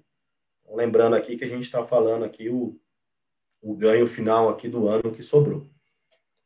É, então a gente pensa numa taxa de desconto, tá? Então no exemplo passado, eu usei uma taxa de 10% de CDB. E aí, quando a gente pensa em TPL, a gente pensa em TMA, que é taxa mínima de atratividade. O que, que seria essa taxa mínima de atratividade? Bem, eu peguei 900 mil. Né? Então, para o meu investidor ali, para quem aportou comigo esses 900 mil reais, ele pediu no mínimo 10% ao ano. Por quê? Porque senão ele ia deixar no CDB né, sem fazer nada já pagaria 10%, então a taxa mínima de atratividade que eu tenho que considerar é deixando num CDB. Né? Então, fico em casa com esses 900 mil reais, 10% girando ali, é o que eu ganharia. Não vou ter a dor de cabeça de ter uma indústria, de, de, de trabalhar com, com funcionários, de, de ter todo o risco de perder meu dinheiro ali, se não for minimamente ali pela. Então, essa taxa mínima de atratividade né? Também vai variar muito de acordo com o perfil do investidor, né? De, de como agressivo é ou não. Né? Se quiser ser menos aí, é usar a atratividade da, da poupança. Mas aí eu falo para não usar porque a inflação ela vai consumir. Então, estou aqui usando minimamente 10% aqui, apesar de achar um pouco mais, mas só para a gente ter uma base de cálculo, uma taxa de desconto aí de um, uma um TMA aí de taxa mínima de atratividade de 10%. Tá? Então, a gente joga para o valor do fluxo de caixa. Então, no ano 1, 2021, eu vou receber 144 mil. E no valor presente, representa 130,909. Tá? Então, se a gente volta aqui, a gente tem a nossa formulinha. Apenas joguei na fórmula aqui. Trouxe para valor presente. Certo? Então, eu vou ganhar 144 até o final do ano, uma taxa de 10%. O valor presente de janeiro de 2021 é 130,909. Assim para os próximos anos. Então, 288 mil, uma taxa de 10, é 238 o valor presente. No ano 3, 360 mil vai para 270 e 456 mil vai para 311. São quatro períodos. Então, numa taxa todo ano 10%, né? lembrando que é um juros composto. Então, a gente tem essa redução ali para trazer para o valor presente. E o VPL, né, o valor presente líquido, que agora vocês vão entender que é a soma de todos os valores do fluxo de caixa futuro trazido para o valor presente. Então, eu tenho um VPL desse projeto de 50 mil. Né? Então, eu vou recuperar esses 900 e vai ter um, um, um lucro ali de 50 mil ainda. Né? Uma sobra de 50.853. Logicamente, se você somar o fluxo de caixa futuro, vai dar maior, porque a gente está falando de valor futuro. Trazendo esse, é, é, esse ganho no menos 900 mil, mais 144, mais 288, mais 360, mais 456, a valor presente, estamos aqui falando do, da, desses valores do lado, estamos falando de 50.853. Tá? Então, esse é um índice ali de valor presente. Dentro do, de mais um indicador ali para o investidor, a gente fala do TIR, tá? que é o um indicador complementar ao VPL. O VPL você viu que é monetário, é a soma ali de quanto que você vai ganhar, e o TIR é qual que é essa taxa desse ganho. Tá? Então, para deixar claro ali, então, tipo, a taxa mínima que eu usei para o VPL foi de 10%. Né? Então, o meu fluxo de caixa futuro, ele me deu um valor presente ali de 56 mil. 50 mil, perdão. Agora vamos calcular quanto que é a taxa real desses 50 mil, desse meu ganho ali, que não é 10%, porque o meu VPL deu positivo. Tá? Então, se a gente for calcular, qual que é a ideia do TIR? O TIR é quando o VPL igual a zero. Tá? Então, você imagina, voltando aqui, minha taxa, em vez de ser 10% aqui, ela é 12,19. Tá? Perdão. Então, minha taxa aqui, ela ficaria 12,19. Se eu trazer todo para o valor aqui, meu VPL, minha soma aqui vai ser zero. Certo?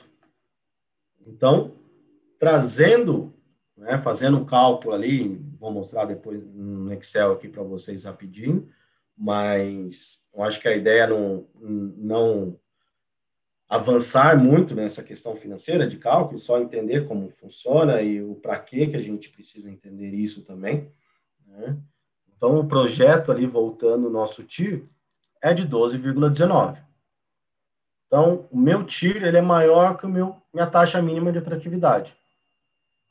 Meu investidor deu 900 mil, eu, ele pediu no mínimo 10%, eu estou devolvendo 12,19 para ele. Né? Então, o projeto ele é viável, pois a taxa de retorno interna é maior que a taxa mínima de atratividade. Certo? Então, quando a gente começa também a, ah, mas como que a gente vai saber quanto que vai ganhar? É isso que a gente faz uma projeção e começa a definir a meta. Então, é, essa questão da abordagem do TIR, abordagem do VPL também é mais um indicador para a gente definir as metas futuras. Em quanto tempo você quer ganhar o dinheiro? Né? Você tem um prazo de quatro anos para pagar todo esse empréstimo, um prazo de oito, um prazo de seis ou de dez anos né? qual é a sua taxa de mínima de atratividade. Então, a partir disso, você também consegue começar a ter uma projeção de quanto que você precisa vender. Vou mostrar tudo isso no dia a dia com o Excel para ficar um pouco um pouco mais claro, tá? um pouco mais. É, e aí o, o último aqui que a gente vai abordar é o payback, né? É muito mais conhecido ali de vocês. Você vai comprar uma franquia, ele vai falar ah, payback de 24 meses. Cuidado, a maioria das franquias fala de 24 meses. Eu, na prática, a grande maioria é mentira ali. Projetado, se tudo der certo naquelas vendas, você vai ser em 24 meses. A grande maioria não é. Já digo de antemão que a grande maioria das franquias ela tem um payback maior do que ela é informada. Ainda mais agora, a gente está falando de crise, a gente está falando dessas condições. Quando a gente projeta despesas, a gente tem que colocar ali o, o custo do nosso erro, né, do funcionário, do gerente que a gente contratou e mandou embora e pagou errado, não deu certo. Então, esse custo de aprendizado, né, que a gente, que é onde eu, eu discuto bastante com franquias, é, é questão nesse ponto, porque quando você faz um planejamento, né, você consegue, vocês podem sentir na pele aí, se você olhar o tanto que você já gastou por aprender né, tanto no custo da produção ali, de perda de produtos, né, de ter passado alguma receita ou outra ali da cerveja, de ter armazenado errado, né, algum funcionário errou, tem a perca, tanto as despesas administrativas ali, de você contratar uma, uma, uma publicidade que não, que não teve um retorno, né, um advogado que cobrou a mais ali e acabou não, não precisando, um funcionário que pediu as contas, você teve que pagar a rescisão. Então, todo esse aprendizado do dia a dia ali tem um custo, né? Você acaba sentindo financeiramente. Então, é muito difícil um, um payback ali de uma franquia realmente casar ali com o que ela está falando. Então, isso também vale ali para vocês e também não desesperem vocês quando vocês montarem ali o planejamento financeiro de vocês. Vocês adicionam um pouco desse, desse custo de aprendizado, tá?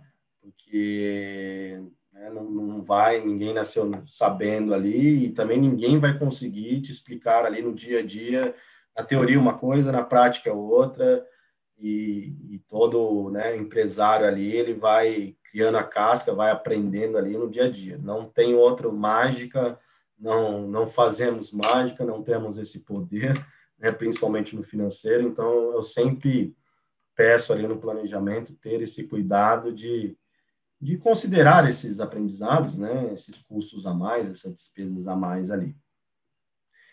Então, voltando aqui no, no payback, tá? Então, o payback é um índice financeiro de tempo.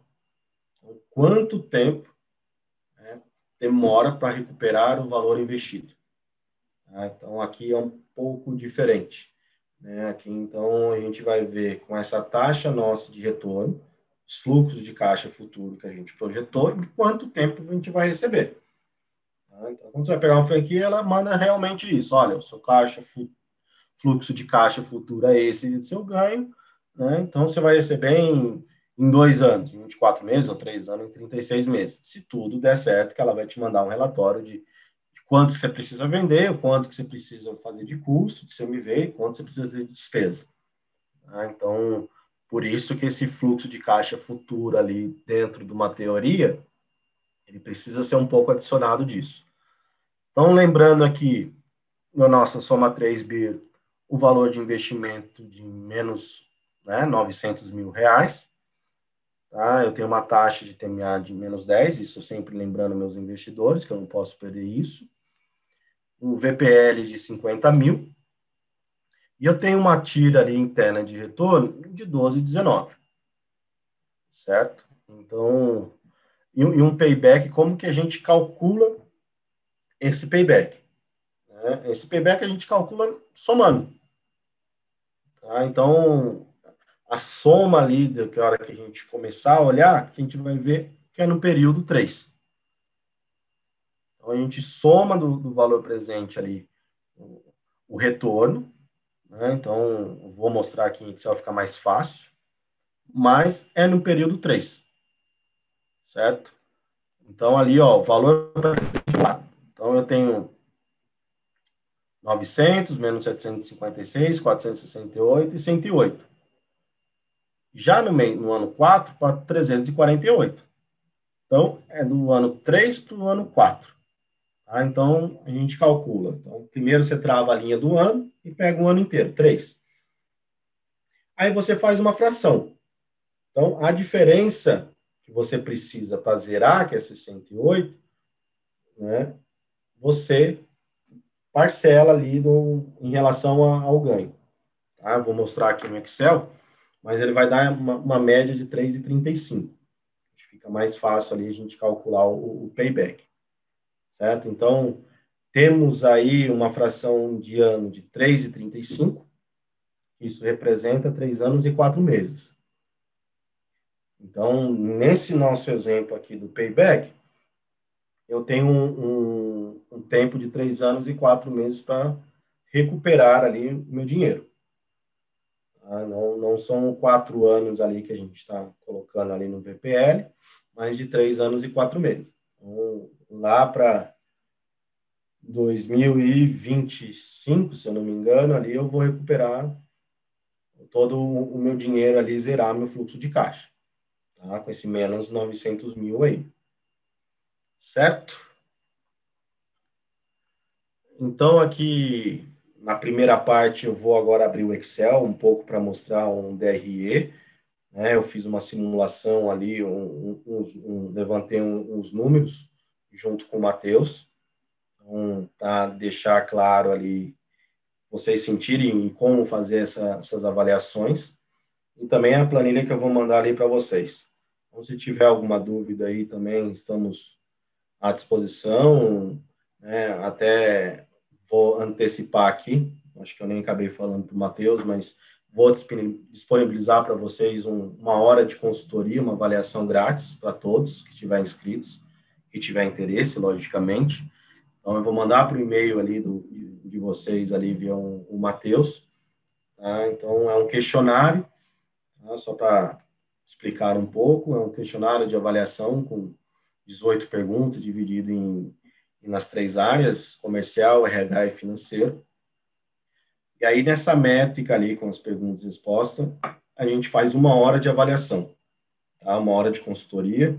Então, a gente conversa com vocês, entende né, qual que é a dor de vocês, qual que é a demanda, né, qual que é a situação que vocês estão, e depois a gente manda ali uma avaliação ali tanto quantitativa quanto qualitativa do que vocês precisam e quais as ações ali possíveis para vocês conseguir aí é, sair bem ou, dar um, uma melhoria aí no, na ajuda de vocês aí nessa pandemia. Então, estou disponibilizando aí, fico, né, vou mandar um e-mail aí, é, essa avaliação aí, essa pesquisa, não é uma pesquisa, é uma avaliação, e depois uma hora de consultoria, certo?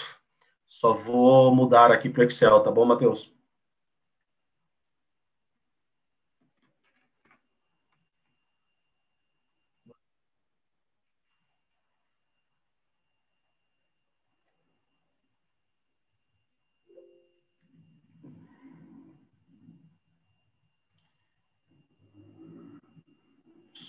preciso mudar aqui.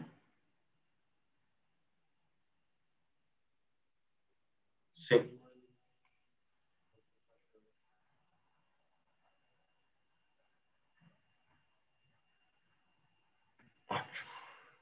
Foi? Ótimo. Vou aumentar aqui. Então, essa planilhinha que eu vou disponibilizar para vocês, tá? Então, aqui está um, um DRE clássico aqui para a gente avaliar. Então, eu começo olhando, fazendo o plano de contas. Eu venho aqui, vocês fazem, coloco os nomes aqui e como vocês querem classificar. E aí já vem aqui já os nomes aqui. Então, tá tudo linkado. E aí, onde eu falei para vocês que a gente trabalha aqui em base de dados. Né? Então, o controle financeiro aqui, a gente sempre tenta utilizar essa base de dados, essa visão de base de dados, que é essas colunas, né, de ter toda essa classificação. Então, aqui, peguei um extrato bancário, tá? os dias aqui dos recebimentos. Então, coloquei aqui no dia 1 de janeiro, recebido na Lager 300 ml aqui desse produto, R$ 11.784. Né? Coloquei só o mês, agrupei o mês, mas poderia ser no dia a dia ali, venda por venda, que é o mais correto, mas só para seguir o exemplo. Aqui tem o saldo né, bancário, que a gente não está tratando ainda. E aqui o plano de conta na listagem aqui para mostrar qual que é, colocando aqui. O mês de caixa já está vinculado. Então, a minha planilhinha aqui, ela já joga os 11 mil aqui da somatória que coloquei. Tá? Então, se eu colocar, por exemplo, esse daqui também em janeiro, ele vai somar aqui esses dois valores, tá? Saber como funciona a planilhinha. Então, tá dando 23 aqui, no caixa foi para 23 de janeiro. Certo? De fevereiro foi para janeiro. Hum. Só para a gente voltar aqui. Então, é, é um controle, não é complicado, tá? Logicamente, no começo ele tem um trabalho, principalmente quem não gosta muito de mexer em Excel e ter esse controle financeiro ali, mas é essencial ter essa linha a linha. Então, aqui a gente está falando de todas as receitas, aqui a gente está falando de todos os custos, né, o quanto que a gente gasta de frete, de comissão de vendas, o aluguel, mês a mês, então, aqui a gente consegue aqui ter essa visão. Tá?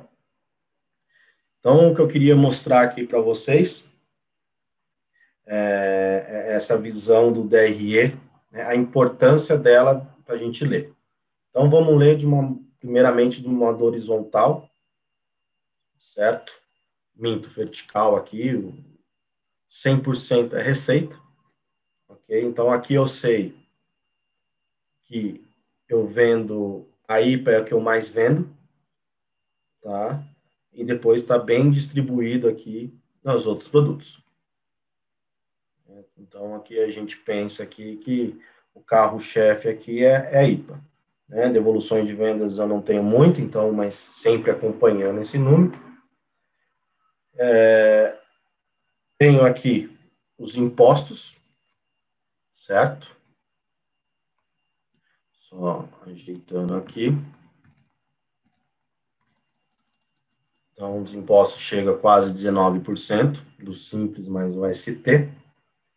Me sobra 81% desses 70 mil. Tá? Então, me sobra numa receita líquida 57 mil. Vou colocar um pouco mais aqui. Só olhar aqui janeiro. É, do CMV, eu te olhando aqui eu tenho um CMV de 40%. Lembrando que aqui eu só estou mostrando DRE de caixa, tá? então pode ter mês com mais ou menos porcentagem, de acordo com o meu estoque aqui, com o meu planejamento. Então, os insumos representam em torno de 40%, nesse meu exemplo aqui, tá? distribuídos aqui. Então, eu sei que malte é o que mais pesa dentro dos insumos. Então, para comprar malte, preciso de um uma atenção um pouco maior, né, fazer pesquisar um pouco mais, fazer cotação, pelo menos três cotações. Lógico, não perdendo a qualidade, lógico, estando alinhado com o mestre cervejeiro, estando alinhado com a produtividade, mas ter isso como em mente de que cada porcentagem que eu diminuir aqui é uma porcentagem que eu ganho diretamente no meu lucro. Tá? Então, se isso aqui for 6 para 5, é 1% a mais no meu lucro. Meu custo aqui de produção, tá, gira em torno de 1%. Meu custo de embalagem, que eu tinha falado para vocês que é caro mesmo, né? então, se a gente for olhar aqui, a, a, embalagem ela sai mais cara que o produto, e muitas vezes, tá aí o exemplo, vocês aí também podem fazer com vocês, e eu acho que eu não estou mentindo e não muito longe, né? então, quanto maior o volume que você entregar, mais barato a litragem ali proporcional ali para vocês. Isso fica muito claro e, e, muito é por causa da embalagem. É, então a embalagem ali ela tem um peso enorme ali em relação a, ao mercado de vocês. E a gente também entende que a embalagem faz toda a diferença no marketing e na comunicação ali de vendas. Então, é, é um valor ali que não tem como o financeiro brigar ou tentar falar, não, vai ser embalagem, coloca em qualquer coisa aí e vende, porque também não vai vender. Então, é, quando eu falo que o olhar só financeiro não, não pode prevalecer, um exemplo é a embalagem. E, né, olhando financeiramente, como que uma embalagem vai custar mais que o produto? Não, põe qualquer embalagem aí e tudo mais. Ok, você não vai vender. Aí chega o comercial e fala, você não vende. Então, é, esse tripé ali de entender o que a produção e o comercial junto com o financeiro que vai fazer a diferença da empresa. Tá? Só a visão financeira para tocar uma empresa, ela vai ter dificuldades. Taxa de cartão, nem tudo eu vendo no cartão, sabendo aí que taxa de, de crédito deve ter maior, mas algumas vendas são, né? Assim como comissão de venda, né, chega a 10%, 5%, nesse caso está 4%, porque foi o que realmente passou pelos meus vendedores, eu paguei comissão de venda, o resto eu acabei não pagando, tá? assim como, como o frete, pode ser que o frete seja maior, mas nem tudo passamos a venda por frete. E aí eu tenho uma margem de contribuição de 41%. Né? Então, no mês de janeiro, contribuí aqui para a empresa 41%, que representa ali 29 mil. Já de cara eu sei que vai ter um lucro, porque a minha margem de contribuição está maior que minha despesa. Né? 41 contra 37 ali. Então, aqui de, temos as despesas de RH. Tá? Então, coloquei aqui um salário, uns dois, três funcionários, juntando toda a tributação, mais ou menos 9.860. Um prolabore aqui de 5 mil despesa de instalação, colocando um aluguel de 5,750, né, a luz 850, a gente pode chamar de energia, também a nomenclatura aí que eu falei para vocês vai de acordo com o que vocês se sentirem confortáveis, mas também que tem uma lógica para a gente conseguir agrupar. Então, minha despesa de instalação está representando 11%. Tá? Aqui onde também que a gente tem que destacar, quando a gente tem um aluguel muito alto e o faturamento cai. Então, quando a despesa de instalação começa a ser acima de 10%, 15%, né, a estrutura ali está comprometida. Né, a gente sabe ali que né, vai ser ter um resultado ali, provavelmente um prejuízo. Despesas administrativas, né, de escritório ali, de copa, cozinha, não, não representa é, muita, 1% apenas. Aqui tem uma briga com o comercial, né? Quanto que a gente vai destinar a, do faturamento ao comercial. Então, isso também a gente se baseia ali com um ROI ali de, de, investimento de vendas, o que, que a gente consegue, né, nossa capacidade. E aqui também o financeiro, ele acaba talvez tendo que abrir um pouco a mão se a porcentagem aqui tiver mais baixa e o comercial conseguir convencer de que realmente vai ter um investimento, um retorno disso. Certo? Estamos falando aqui prestadores de serviço, contabilidade que todos precisam ter, ainda mais uma palestra de ontem é primordial e vai fazer a diferença. Né? Advocacia também é sempre bom ter um advogado ali por perto. Despesas financeiras, né? estamos falando de tarifa bancárias, tarifa de boletos, que é alguns boletos que a gente gera, e os juros. Né? Os juros ele entra na despesa financeira.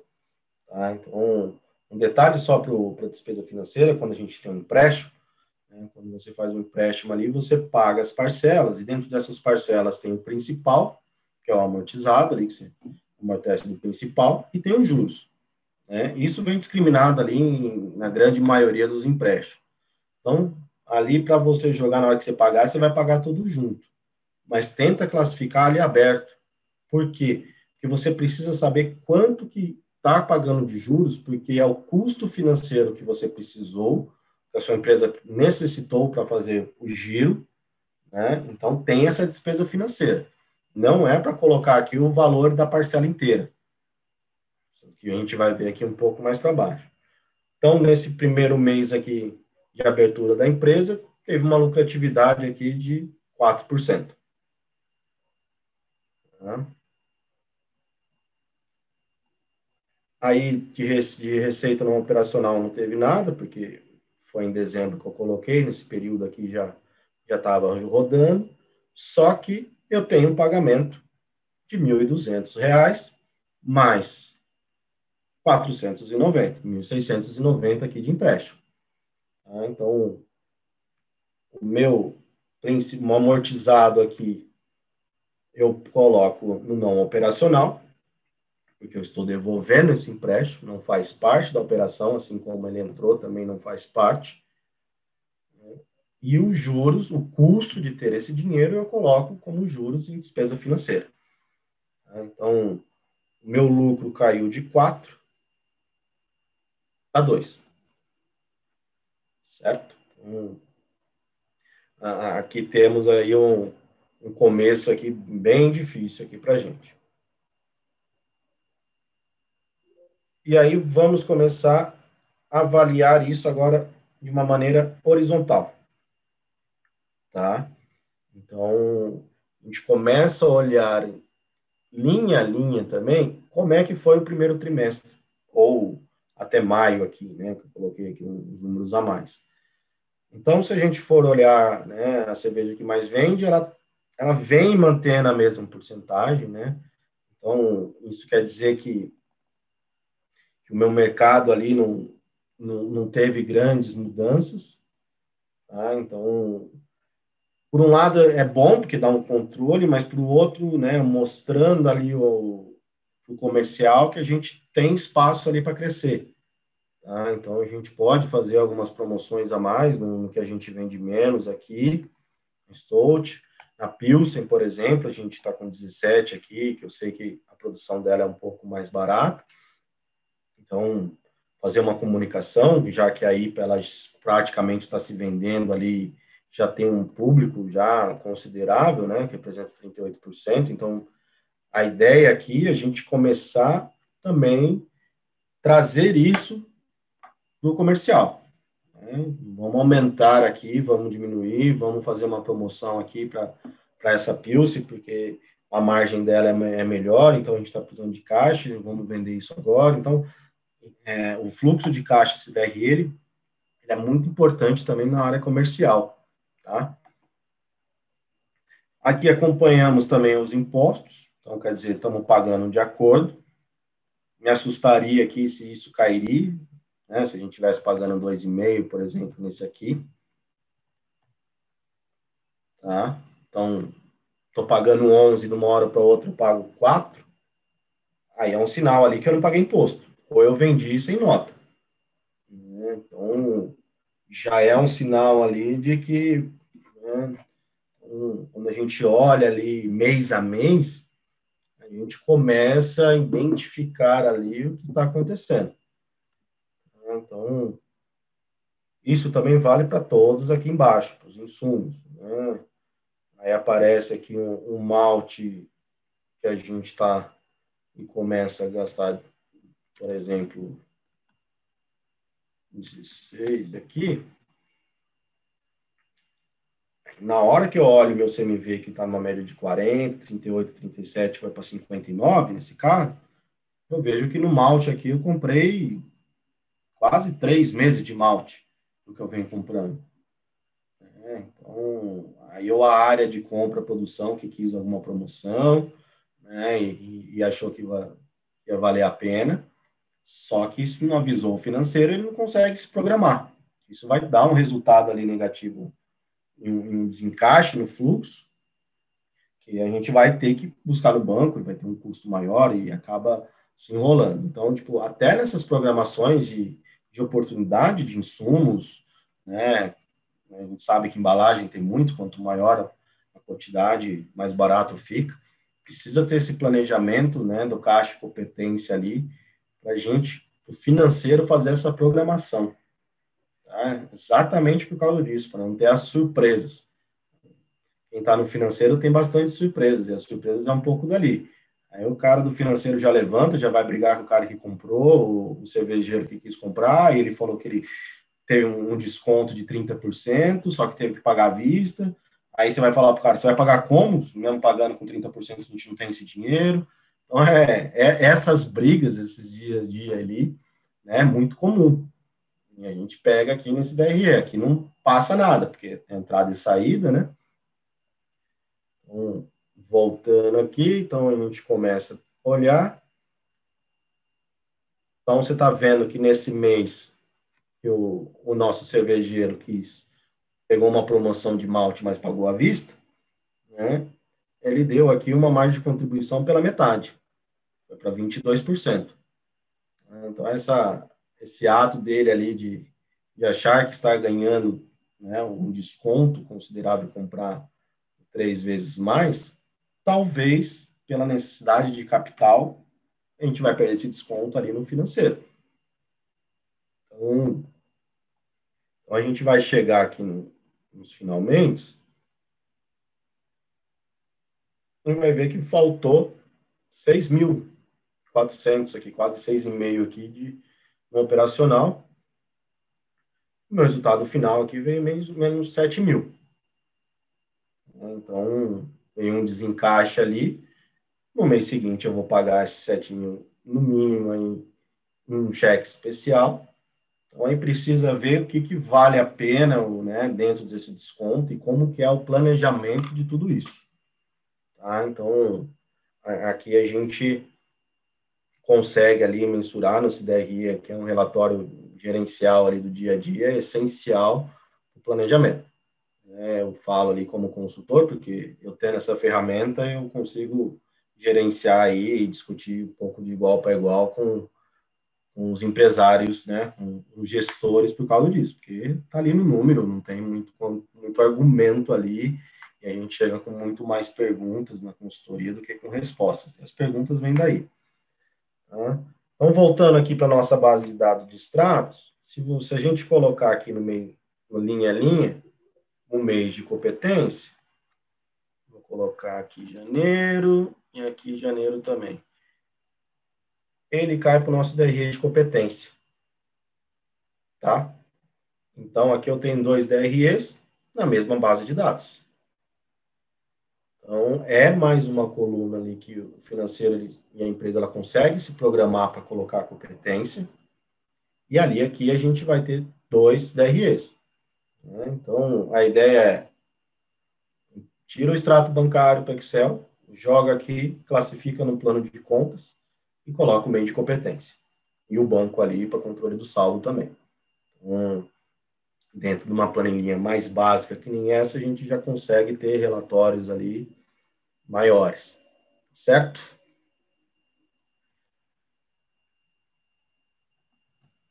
E aqui, que nem eu falei, para finalizar aqui para vocês, então, a gente faz né, a conta aqui, então tem essa diferença, voltando no payback, só para... Ah, não veio, né? Desculpa, perdão. Preciso mudar aqui a planilha.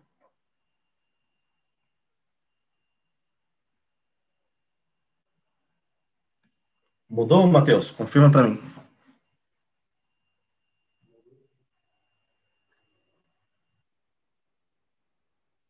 Tô. Tô. Eu ia pedir uns 15 minutos, ia terminar agora mais 3 minutinhos e pedir uns 15 minutos aí para a gente fazer depois, pode ser? Então, só calculando aqui. Tá? Então, aqui ainda está faltando 108. Então, a gente faz isso menos isso aqui. Quanto que falta. E aí, aqui é temos a fração. Então, a conta, para a gente não se atrapalhar aqui, é o 108 mil para chegar no 311. Tá? Então, a gente divide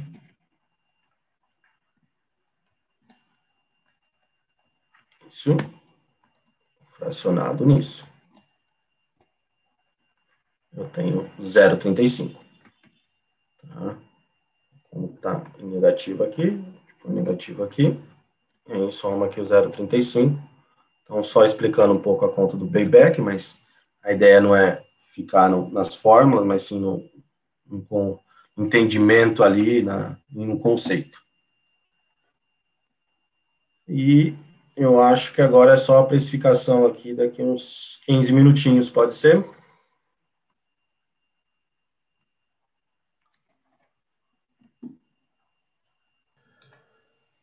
Quer fazer uma pausinha de, um, de alguns minutos para a gente voltar? Sim. Se possível, eu vou tomar uma água aqui no banheiro e já, já preparo aqui o material para entrar também. Tá. 15 minutinhos, então, pessoal, vamos, é, vou colocar um, um cronômetro aqui, tá? E aí a gente volta. Rafa, então aí, posso começar? Pode. Posso começar pode a começar. Até daqui a 15 minutos, pessoal. Boa noite, galera.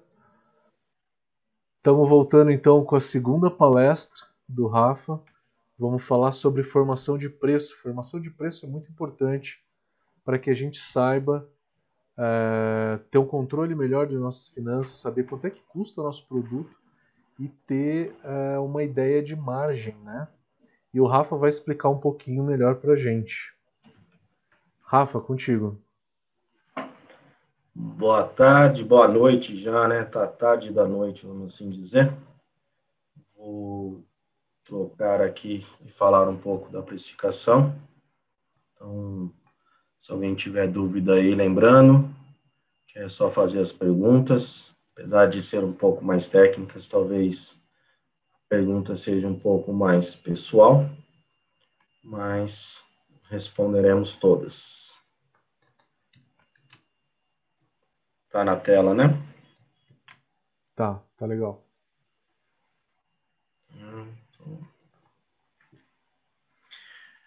Vamos lá. Então, quando a gente fala de precificação, eu vou dar um, uma passada um pouco no, no conceito para deixar a forma ali por último tá? E entender a importância ali do, do, do preço, né?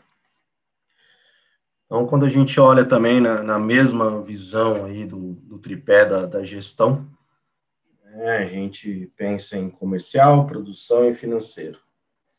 É, dentro da visão do preço comercial, o, o preço está dentro dos quatro P do marketing, né? Produto, preço, prazo e promoção.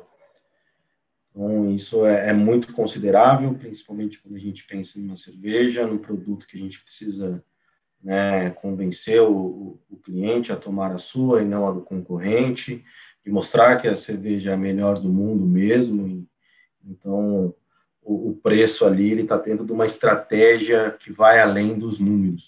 Tá? Então, é isso um pouco dentro né, dessa palestra de precificação que eu quero um pouco abordar tirar um pouco do, dos números e colocar um pouco também da, da estratégia e da importância do preço. E depois a gente faz o cálculo internamente. Então, quando a gente pensa em produção também do preço, é como que a gente vai produzir, né? É quanto, em quanto tempo e quantas pessoas que a gente vai utilizar para isso.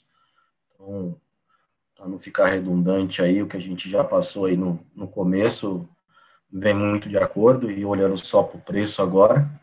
E o financeiro tem o um resultado de, de lucro, né? Resultado, lucro, markup, os indicadores, a margem. Então, é um olhar ali financeiro, tá? É um olhar que a gente, né, é a última ponta mesmo, então a gente pode fazer de trás para frente, de frente para trás, eu vou, vou, explicar um pouco melhor isso.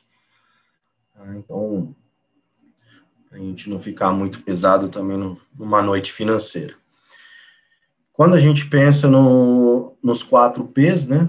Então, é o produto, é o que, que a gente vende, no caso da cerveja, o preço, por quanto que a gente vende, aonde a gente vende, qual é a nossa praça, né? Em qual região, e como a gente comunica, né? Qual é a promoção ali. Então, o público-alvo dentro do, do Kotler, né? Do Philip Kotler, que que é o pai do marketing, é um americano que, que ele explica muito bem isso. Então, o preço ali, ele está dentro de uma, uma estratégia além do financeiro, né? Então, uma estratégia de marketing puro, né? que é a demanda, os custos, a concorrência e o valor percebido. Tá? Então, quando tem, se a gente for olhar uma demanda maior que a oferta, Isso também é, é um preço aumenta ou sobe. A gente falar de custos, né, então precisa aumentar o preço para pagar os custos, né, e, e tem a parte de, considerando a concorrência. A gente fala de concorrência, acaba sendo o mais difícil, porque algumas até sendo meio que desleal.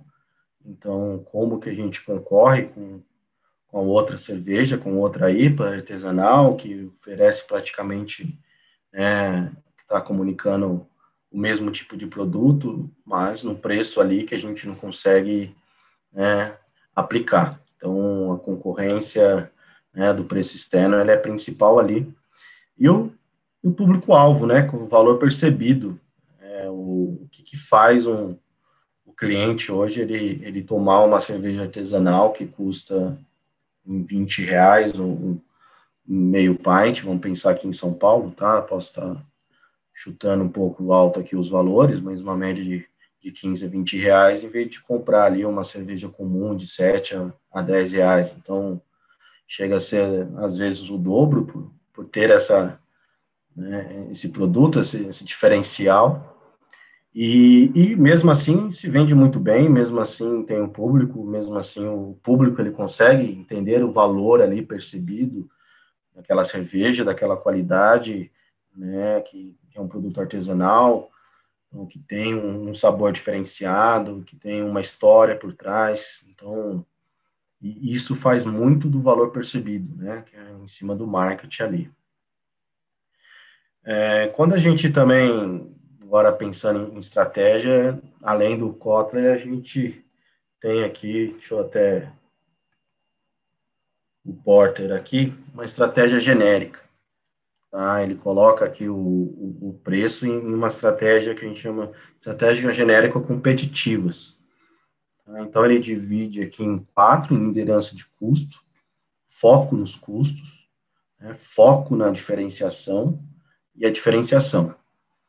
Tá? Quando a gente fala de, de liderança, quando a gente fala de baixo custo, tá? e uma vantagem competitiva, não é você vender a sua cerveja que custa 20 reais, vender a 7, 8 reais, se você não for competitivo. Né? Não adianta competir com grandes indústrias, mesmo que faça artesanal, né, ou parecida com aquilo, como assim, pensar o, aquela cervejaria de Ribeirão, ela tem uma grande escala, né, ela tem uma, uma, uma indústria um pouco maior, então ela consegue ter um baixo custo como uma liderança de custo. Né? Uma micro cervejaria ela não vai conseguir competir né, dentro de, desse, desse mercado ali com baixo custo se ela não, né, não sobreviver.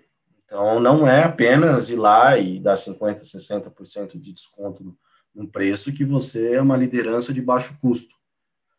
Né? Então, quando a gente pensa em liderança de custo, a gente, o alvo é todos os clientes. Né? Então, ele abre ali, nesse alvo ali do, desse, desse segmento. Então, tipo, está vendendo uma liderança de custo, um baixo custo, para todos os clientes. Então, é uma liderança de custo. Né? Vamos pensar aí as cervejas populares, né? Skol, Brahma. Então, ela consegue ali atender a todos os clientes com liderança de custo. Tá? Agora, se a gente pensa na, numa Mauser Beer, numa uma boêmia ou uma pouco mais prêmio, vamos assim, no Colorado, né? Ela está é, tá um pouco segmentada, só que ela tem um foco ali no custo. Né? Então, ela está em cima, não tem uma singularidade, não tem uma particularidade, não tem uma individualidade ali. Então, ela consegue entrar nesse, nesse baixo custo aqui, só que segmentado no alvo, com foco no custo. Tá? Então, uma cerveja artesanal em grande escala, das grandes fábricas, ela entraria aqui nesse segmento, no foco no custo, que tem o um baixo custo, e é segmentado. Né? Então, ela consegue ali ter uma vantagem competitiva né, de segmentar ali, vender para um segmento no, alvo né, do público e ainda ter um baixo custo. Né? A diferenciação, tá? e o foco na diferenciação ali, a, a diferença, Tanto é que a diferenciação aqui na singularidade aqui em todos, em algo no, em todos os clientes, é o mais difícil. Tá? Porque ele não segmenta, por exemplo, uma Apple da vida, ela é uma diferenciada. Né? Umas grandes da vida, ela tem essa diferenciação, ela atinge todos os clientes, só que é iPhone é iPhone. Ela tem a particularidade, ela tem a singularidade dela, tá?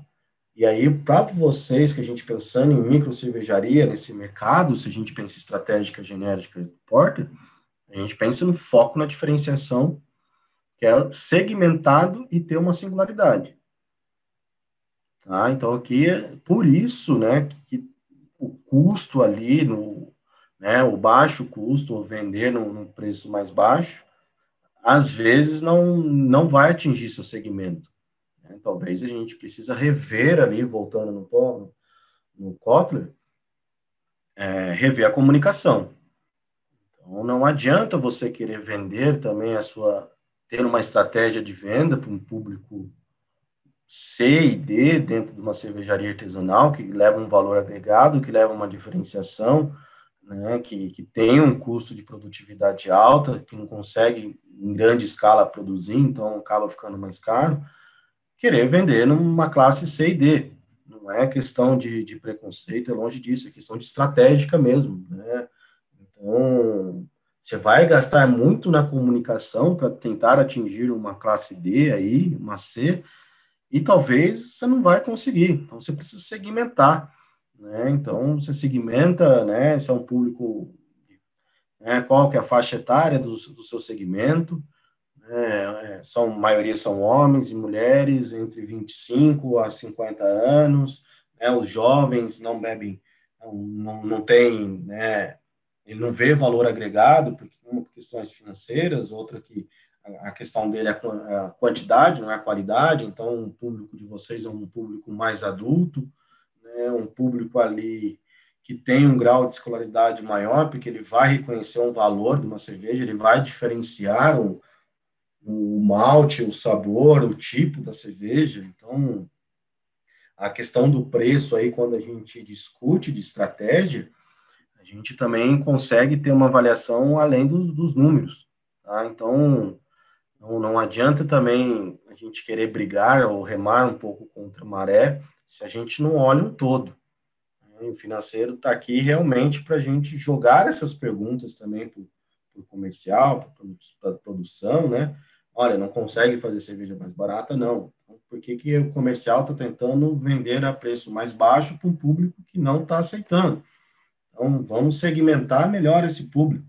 Né? Então, vamos mudar a comunicação. Né? Então, vocês estão fazendo propagandas ou investindo em, em pessoas mais jovens, sabendo que os jovens gostariam de tomar, mas não vão tomar porque ainda não, não querem a, a qualidade, sim a quantidade, não tem as condições também financeiras, eles preferem né, uma catu, catuaba, um, uma pinga ou algo que deixe bêbado mais rápido do que apreciar uma cerveja. Então, por que então que, que o comercial está gastando com, com, rede social, né, com os Instagramers, vamos assim dizer, com os influenciadores, né, numa faixa etária menor? Então, tudo isso ali é de estratégica, a gente, como financeiro, a gente consegue ter essa visão ali de questionar também todos os campos, então fica, fica mais claro ali. É, então, vou, né, só acrescentando aqui, que quando a gente pensa de estratégica competitiva genérica, tá, então, baseado em custo, é o preço com o maior fator competitivo, não é só vender mais barato, mas sim ganhar dinheiro vendendo mais barato. Tá? É, eu tenho um cliente no CEAGESP que são dois vendedores, só para ter um, uma ideia. E um vende muito bem e o outro vende razoável, metade do que ele vende, só que a margem que sobra é um faz o dobro que vende menos, o outro faz pela metade. Então, o que vende o dobro ali está dando prejuízo. Então, ele está achando que o foco dele é no custo para tentar ser competitivo, só que ele vai quebrar a empresa. Ah, então, é, é, é, muito. Precisa ter uma análise um, um pouco é, um pouco mais abrangente quando a gente fala de, de preço, que é nessa visão. Não adianta você querer baixar o preço a todo custo e quebrar a sua empresa, que aí você não vai ter mais empresa nem produto, para tentar ser competitivo. Talvez você tenha que mudar a comunicação. Tá? É, diferenciação no valor agregado como maior competitivo, né? Então, as grandes empresas, que eu falei ali na, na diferenciação, a Apple, a Polishop, elas conseguem, a Polishop, ela consegue atender vários segmentos e ser diferenciada. Né? Então, para pequenas e médias, né, o que a gente pensa em diferenciação é, é, muito mais no serviço, na comunicação, né, no jeito do ambiente. É muito difícil ali do, de uma cerveja entrar numa diferenciação e atender todos. Tá? É, acho que se tiver alguma aí, a gente começa a estudar ali, mas seria bem complicado, realmente, por questões de escala, por questões ali investimentos, comunicação, né, e até pelo tempo ali da, né, vamos pensar ali que o segmento de micro cervejarias, né, se for numa linha de tempo ali, é um bebê, né, está falando ali dos últimos 20 anos que vem estourando, os últimos 10 anos ali que, que ela que ela vem crescendo, que ela vem se formando, tanto é que o governo nem está preparado ainda para discutir muito tributos, para discutir formas em relação à microcervejaria. Então, isso mostra que, que ainda são, são novos, né? Então, sede de ter essa diferenciação ali no, no mercado novo, não, não se culpem por isso. Né? O foco ali de vocês é, é voltando no, na, na tabelinha, é na diferenciação tá? para atender um segmento diferenciado. Então, eu tenho uma cerveja né, malte ali, escura, que tem um, um sabor de, né, diferenciado, né, e que vai atender um público que gosta de, de uma cerveja mais encorpada, é um público aí de, um, de uma faixa etária um pouco mais elevada, né? Quando falo elevada, mas não tão jovem, mas um público adulto, entre 35 a 50 anos, então, ela é bem segmentado ali, né? Então, em regiões um pouco mais frias, né? Porque depende como que a cerveja é mais encorpada, você não vai conseguir vender 40 graus, 42 graus aí no, onde alguns lugares no, no país faz, então isso também é considerável, é segmentado. Precisa ser bem, bem discutido e analisado aí todos esses trâmites. É, falar um pouco aí, dar um exemplo o que, que é um valor, o que, que é um preço, né? Valor é quanto vale, a percepção de preço. E o preço é quanto pago.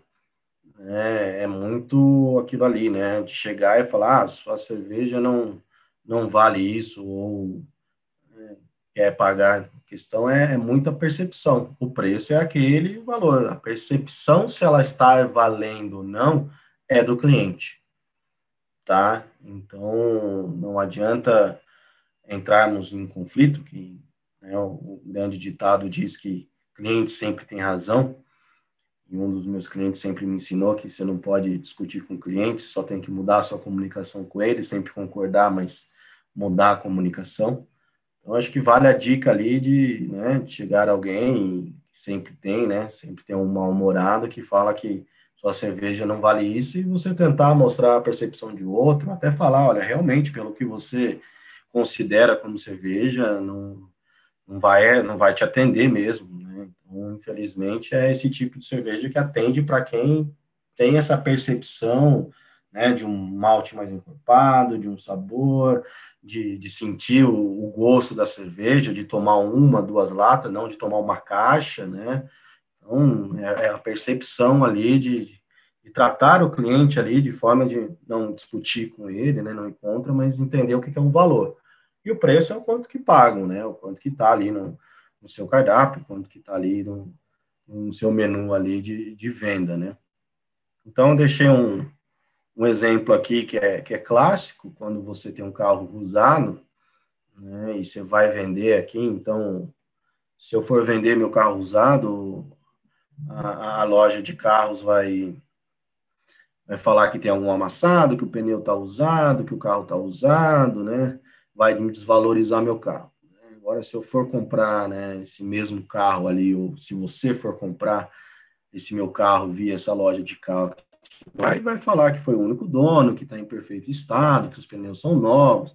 Até a gente brinca no interior que é carro de professora, que só sai de domingo, enfim. Então, é essa percepção aí que o garagista, ele, ele é um belo de um vendedor, né? Na hora que ele vai comprar, ele joga seu preço lá embaixo, e na hora que ele vai vender, ele joga lá em cima, mas ele é o trader ali do carro, né? Então, é, ele não, não culpem ele por isso, que é o trabalho dele ali, eles fazem muito bem, e, entender isso como diferenciação de valor e preço fica muito claro ali, a gente aprende muito com eles ali, por mais que, que a gente fique puta às vezes, ainda meio bravo com eles, mas a ideia é um pouco nessa.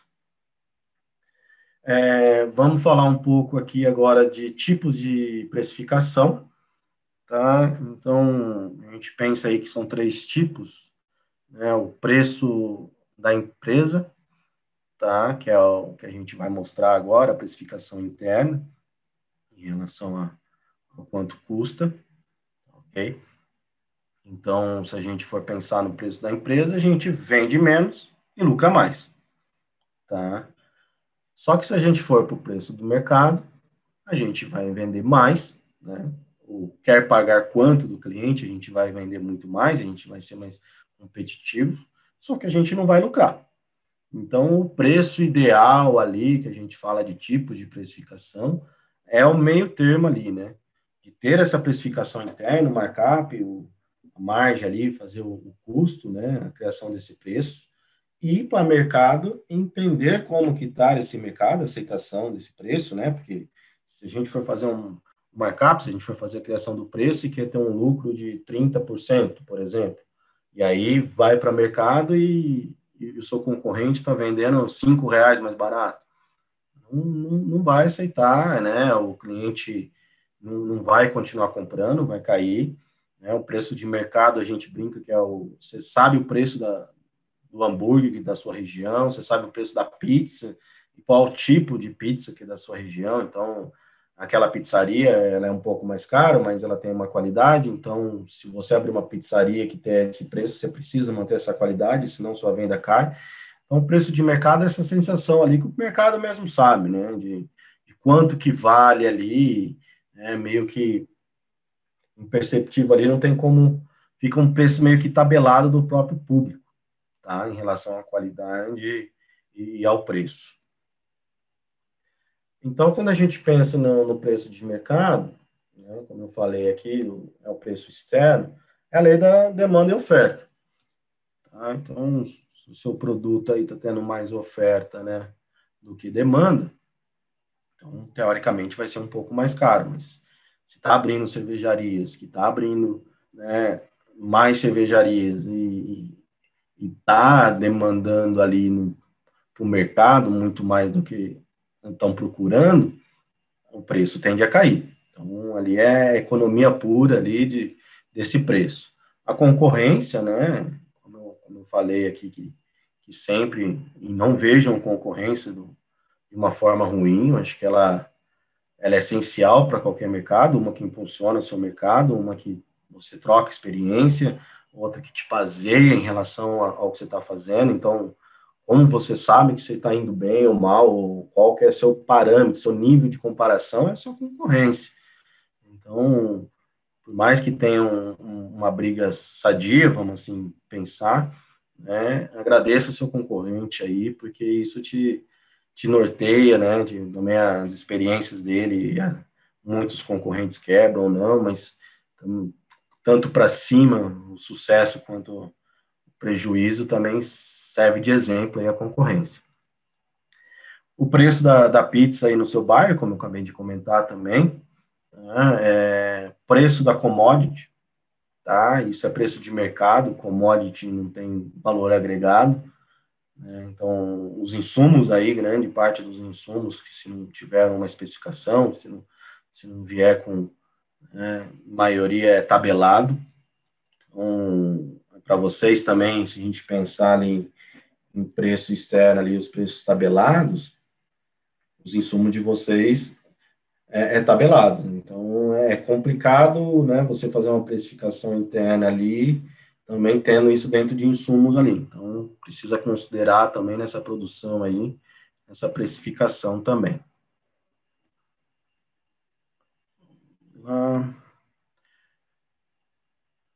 então a gente pensa aqui no preço da, da empresa, né, interno, que é o preço, ele precisa considerar o lucro, né, a gente brinca aqui no e mais o custo e mais a despesa. Né, toda empresa aí, ela precisa ter o lucro. Não é pecado, é, faz parte aí do, não tem o porquê a gente ter empresa se a gente não, não considerar o lucro. É, se você é diferenciado, se você vende bem, se você tem um produto de qualidade, então você pode ter um lucro maior se você faz um atendimento melhor. Então, não se martirizem por ter oportunidade de ter alguns lucros grandes ali, tá? É, então, atende às necessidades financeiras da empresa, tá? Então, o preço, da, da, preço interno ali, quando volta a falar que se o financeiro só comandar a empresa, tende a ter muitos problemas, porque o financeiro vai ser muito racional, vai colocar um preço e não vai olhar o mercado ali. Então, isso vem do comercial, isso vem da sensibilidade de quem está vendendo, quem está produzindo, né, de quem está mais próximo do público. O financeiro não está próximo do público, tá? O financeiro ele está no back office ali, atrás ali do escritório, está atrás dos números ali, está na última parte da empresa. Então, essa questão de atender às necessidades da empresa é uma ponta só. Tá? A outra ponta ali precisa atender o público também e o valor ali que está vendendo. A gente fala de, de margem de lucro, bruto e o líquido, tá? E, e o markup. Vou, vamos explicar um pouco mais cada um aí na, na sequência. Então, voltando aqui, quanto menor o custo, maior a receita, maior o lucro. É, Para a gente pensar agora um pouco mais em números, precificação, margem de lucro bruto, é, quando sabe o preço de venda. Tá? Então, calcula a margem de lucro em relação ao custo direto do produto. É, tem muito a ver com a margem de contribuição ali. Tá? Então, é a porcentagem do lucro da venda do seu produto é um indicador financeiro, mede a saúde financeira da empresa. É a margem de contribuição, a gente vai mostrar ali. Então, é o preço de venda menos o custo sobre o preço de venda. Tá? Então, eu não peguei as despesas ainda, só estou pegando direto ali, então, margem de lucro bruto. Tá? Que somando tudo aquilo ali dá margem de contribuição, uma outra visão ali. Então, a, a forma de, de margem de lucro, então, você tem aí um custo de 300 e um lucro de 100, preço de venda é de 400 reais. Então, a gente pega o preço de venda menos o custo e divide, tá? Chegamos aí numa conta de 25%. Aqui do lado direito, só para a gente entender que a gente, quando a gente fala de margem de lucro bruto de 25%, não é adicionando né, os 25% aí. Então, preço de venda, custo mais 25, né, o preço de, de venda seria 300 mais 75%. Mais 75 reais, então o preço de venda estaria 375. Tá? Então, sua margem de lucro bruto, 20% e não 25%. Então, cuidado aí quando a gente fala de margem de lucro, que é essa conta aqui do lado direito né, a ordem ali vai, vai alterar, porque são bases diferentes. Tá? Então, aqui só para explicar um pouco da margem, para entender um pouco mais da saúde financeira, mas não utilizar ali como formação de preço. É, então, quando a gente fala de margem de lucro bruto, né, não é para formação de preço, é para entender um pouco da saúde financeira, porque ele considera apenas os custos e não envolve a despesa. Tá? Então, retomando ali o, todo o gasto que sofre variação direta na venda, é um custo, né? matéria-prima, embalagem, comissão, taxa de, de cartão e frete, e despesas, né? como a gente olhou ali, que vai desde o do nosso plano de contas, que a gente acabou de olhar, né? O RH, infraestrutura, comunicação, contabilidade, banco. Só que aqui a gente não sabe a despesa, certo? E, e ali, quando a gente olha a margem de lucro bruto, a gente consegue olhar por unidade. Né? Então, custou ali diretamente 75%, que é 300 reais, né? E aí, qual é a despesa? Só que minha despesa ali eu preciso ratear, tá? Então, como que a gente consegue ali, né? Não posso colocar ali minhas despesas, naquele exemplo deu 40 mil reais, acho que é 24 mil reais, se eu não me engano, eu não posso pôr todo em um produto só. E aí que entra né, onde a gente chega ali no, no cálculo da precificação e o porquê desse cálculo. Tá? Então ali tá, tá meio que apagado, né? Mas um DRE novamente. Então temos a, a receita, né, ali eu não estou considerando imposto para calcular. A minha margem de contribuição, que é a margem de lucro, que de 25%, e mais uma despesa ali de 400, que dá, né, vezes a quantidade que eu vendi ali, me dá a margem de lucro líquido. Então, agora, minhas despesas, né, eu dividi, dá 20 reais por unidade. Então, eu consigo chegar no meu preço e na minha margem de lucro líquido. Tá? Então, aqui, a gente está calculando a margem de lucro líquido, porque a gente sabe o lucro, a gente sabe o valor do custo e o valor da despesa, né, monetariamente. Então, para cálculo de formação ali de, de preço, encontrar o valor proporcional da despesa em relação à receita total. Tá? O lucro líquido considera todas as despesas envolvidas. Então, é lucro líquido dividido pelo receita vezes 100, tá trazendo uma porcentagem. Então, é pra, aqui é muito mais a ideia da gente entender ali, junto com o DRE, né? Quando a gente está trazendo o preço, a gente traz uma unidade só. E no DRE a gente está olhando o todo. Então, quanto que eu vendi daquele aquele X produtos ali, então a somatória de tudo. Aqui, para calcular, a gente começa a explicar a margem de lucro para entender ali o ida e volta dos índices. Né? E para isso, a gente tem uma fórmula, que é o famoso markup, tá? que é o multiplicador. Quem tem loja aí, ou pai com lojas, né, desde criança já, já ouviu muito em markup. Você pega o preço, né? Então, se a gente voltar ali, imagina que não tem a produção, para a gente pensar no modo simples de markup, de compra e venda. Então, eu sou revendedor aqui de, de vocês, eu compro a, latinha de cerveja de vocês e ponho um markup de 3. O que, é o um markup de 3? Eu multiplico por 3. Comprei a latinha 5 reais, de vocês tive um custo de 5 reais que vocês fabricaram e estou vendendo aqui no, no meu bar, aqui no meu boteco, a 15 reais.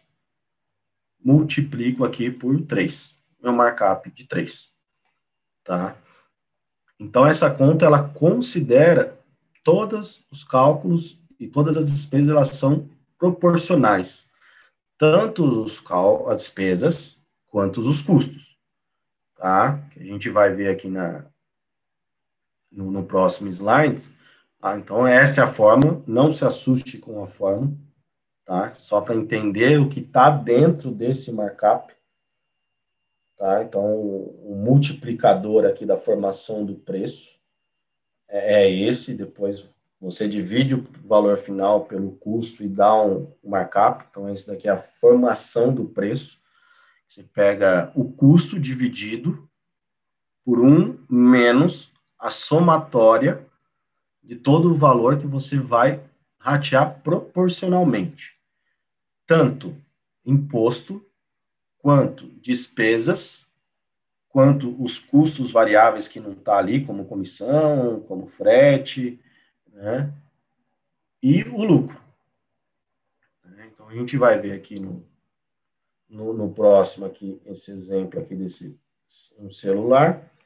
Então, eu tenho um custo aqui, pensando em lojinha, tá? Eu tenho uma lojinha que eu comprei a 300 reais o custo direto. Na lojinha pequena tinha uma despesa fixa proporcional de 5% e um lucro de 20%.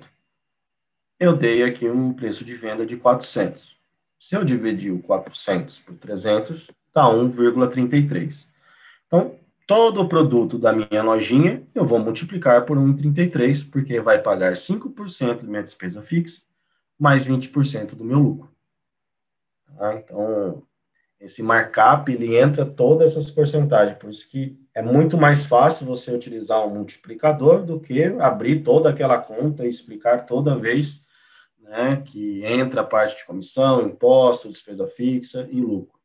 Então, por isso que é muito importante a gente ter um demonstrativo de resultado, por exemplo, a despesa fixa. Quanto que ela representa nas suas vendas?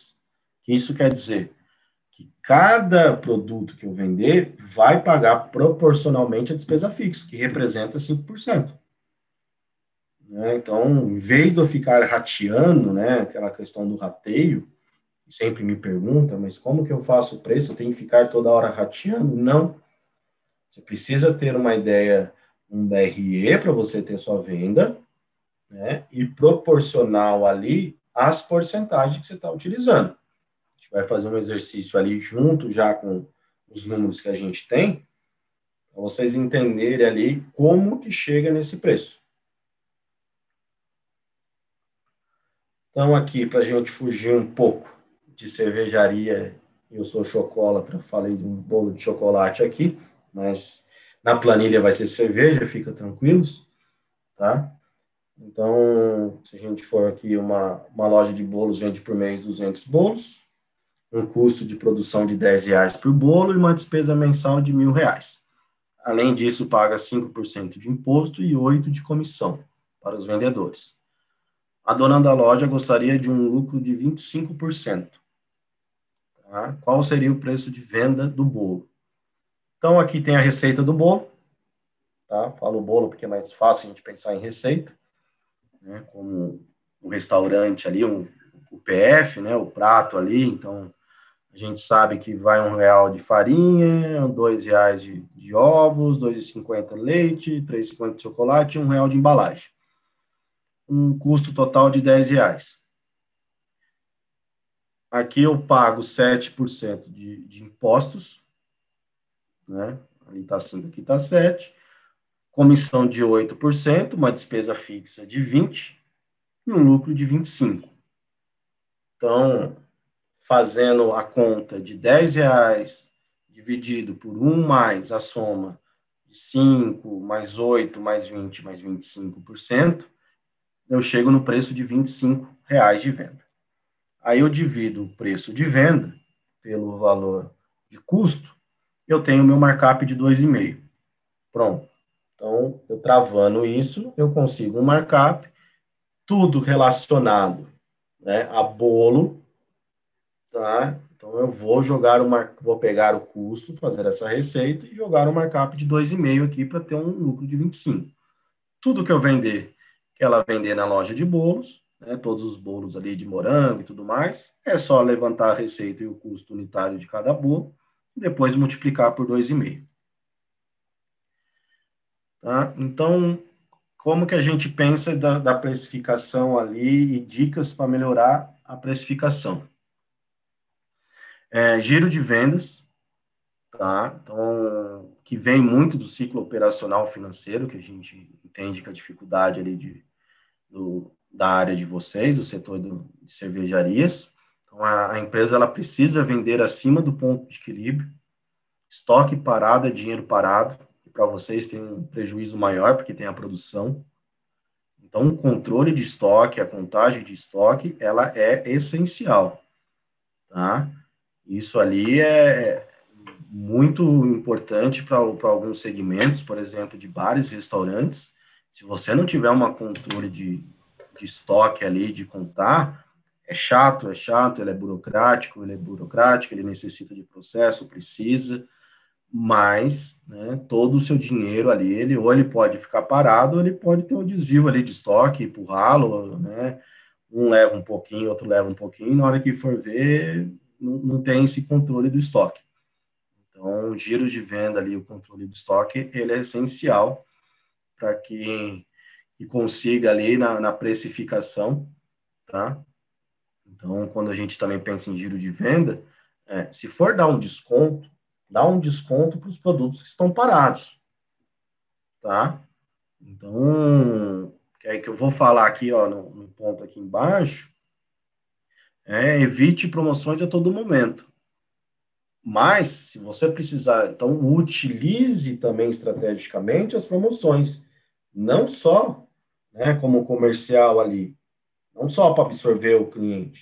Primeiro que o cliente, se você der promoção toda hora, ele vai absorver que o preço normal é o preço promocional. Você vai ter uma grande dificuldade.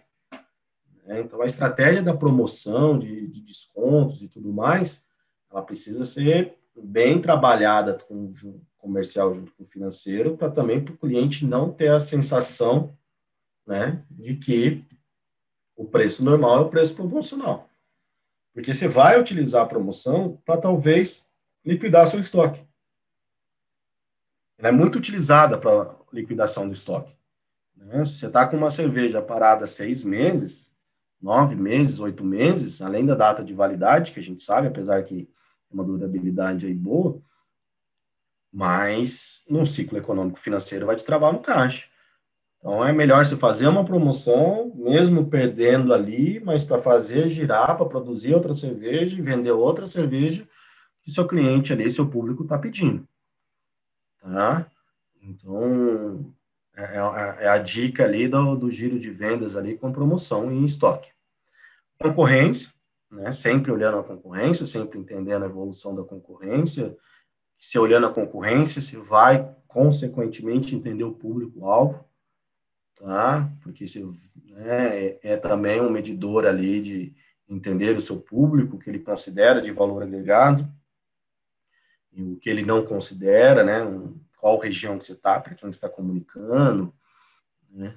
Comprar bem, então, isso na parte de produção, é, é conversar com o cervejeiro, que a maioria são vocês mesmos, mas fazer cotação, negociar, entender aí a sazonalidade dessas commodities, né, ter o conhecimento. Então, o comprar bem ali faz uma redução de custo. E tudo quando você reduz custo, a proporção vai diretamente para o seu lucro. Tá? Então, abaixou 1% do seu lucro, do seu custo, se aumenta 1% do seu lucro. Então, comprar bem vai te ajudar muito nessa precificação.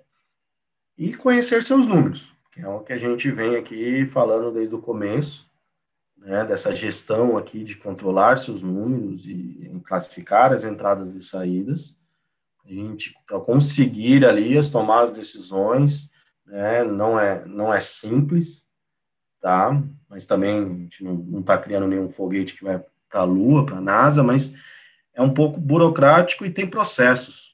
Né? Uma coisa vai depender da outra. Quando a gente pensa em empreendedorismo, quando a gente pensa em gestor e olhar financeiro, né, tem a parte maravilhosa que é fazer uma cerveja, transformar essa alquimia que vocês fazem. E, sinceramente, eu parabenizo todos vocês que eu não tenho esse dom. Mas também tem a parte chata que é esse controle de quanto foi, quanto saiu, isso pode ou isso não pode, tá aqui o número, você gostou dessa cerveja, mas o público não, né? Tem é, é, essa, essa parte chata que é o financeiro, de trás do financeiro ser um pouco mais chato por, por ser um pouco mais racional. Certo? Vou mostrar agora aqui, para a gente finalizar, é, um pouco aqui da formação do preço. Tá? Só vou mudar aqui de, de planilha. Um segundinho só.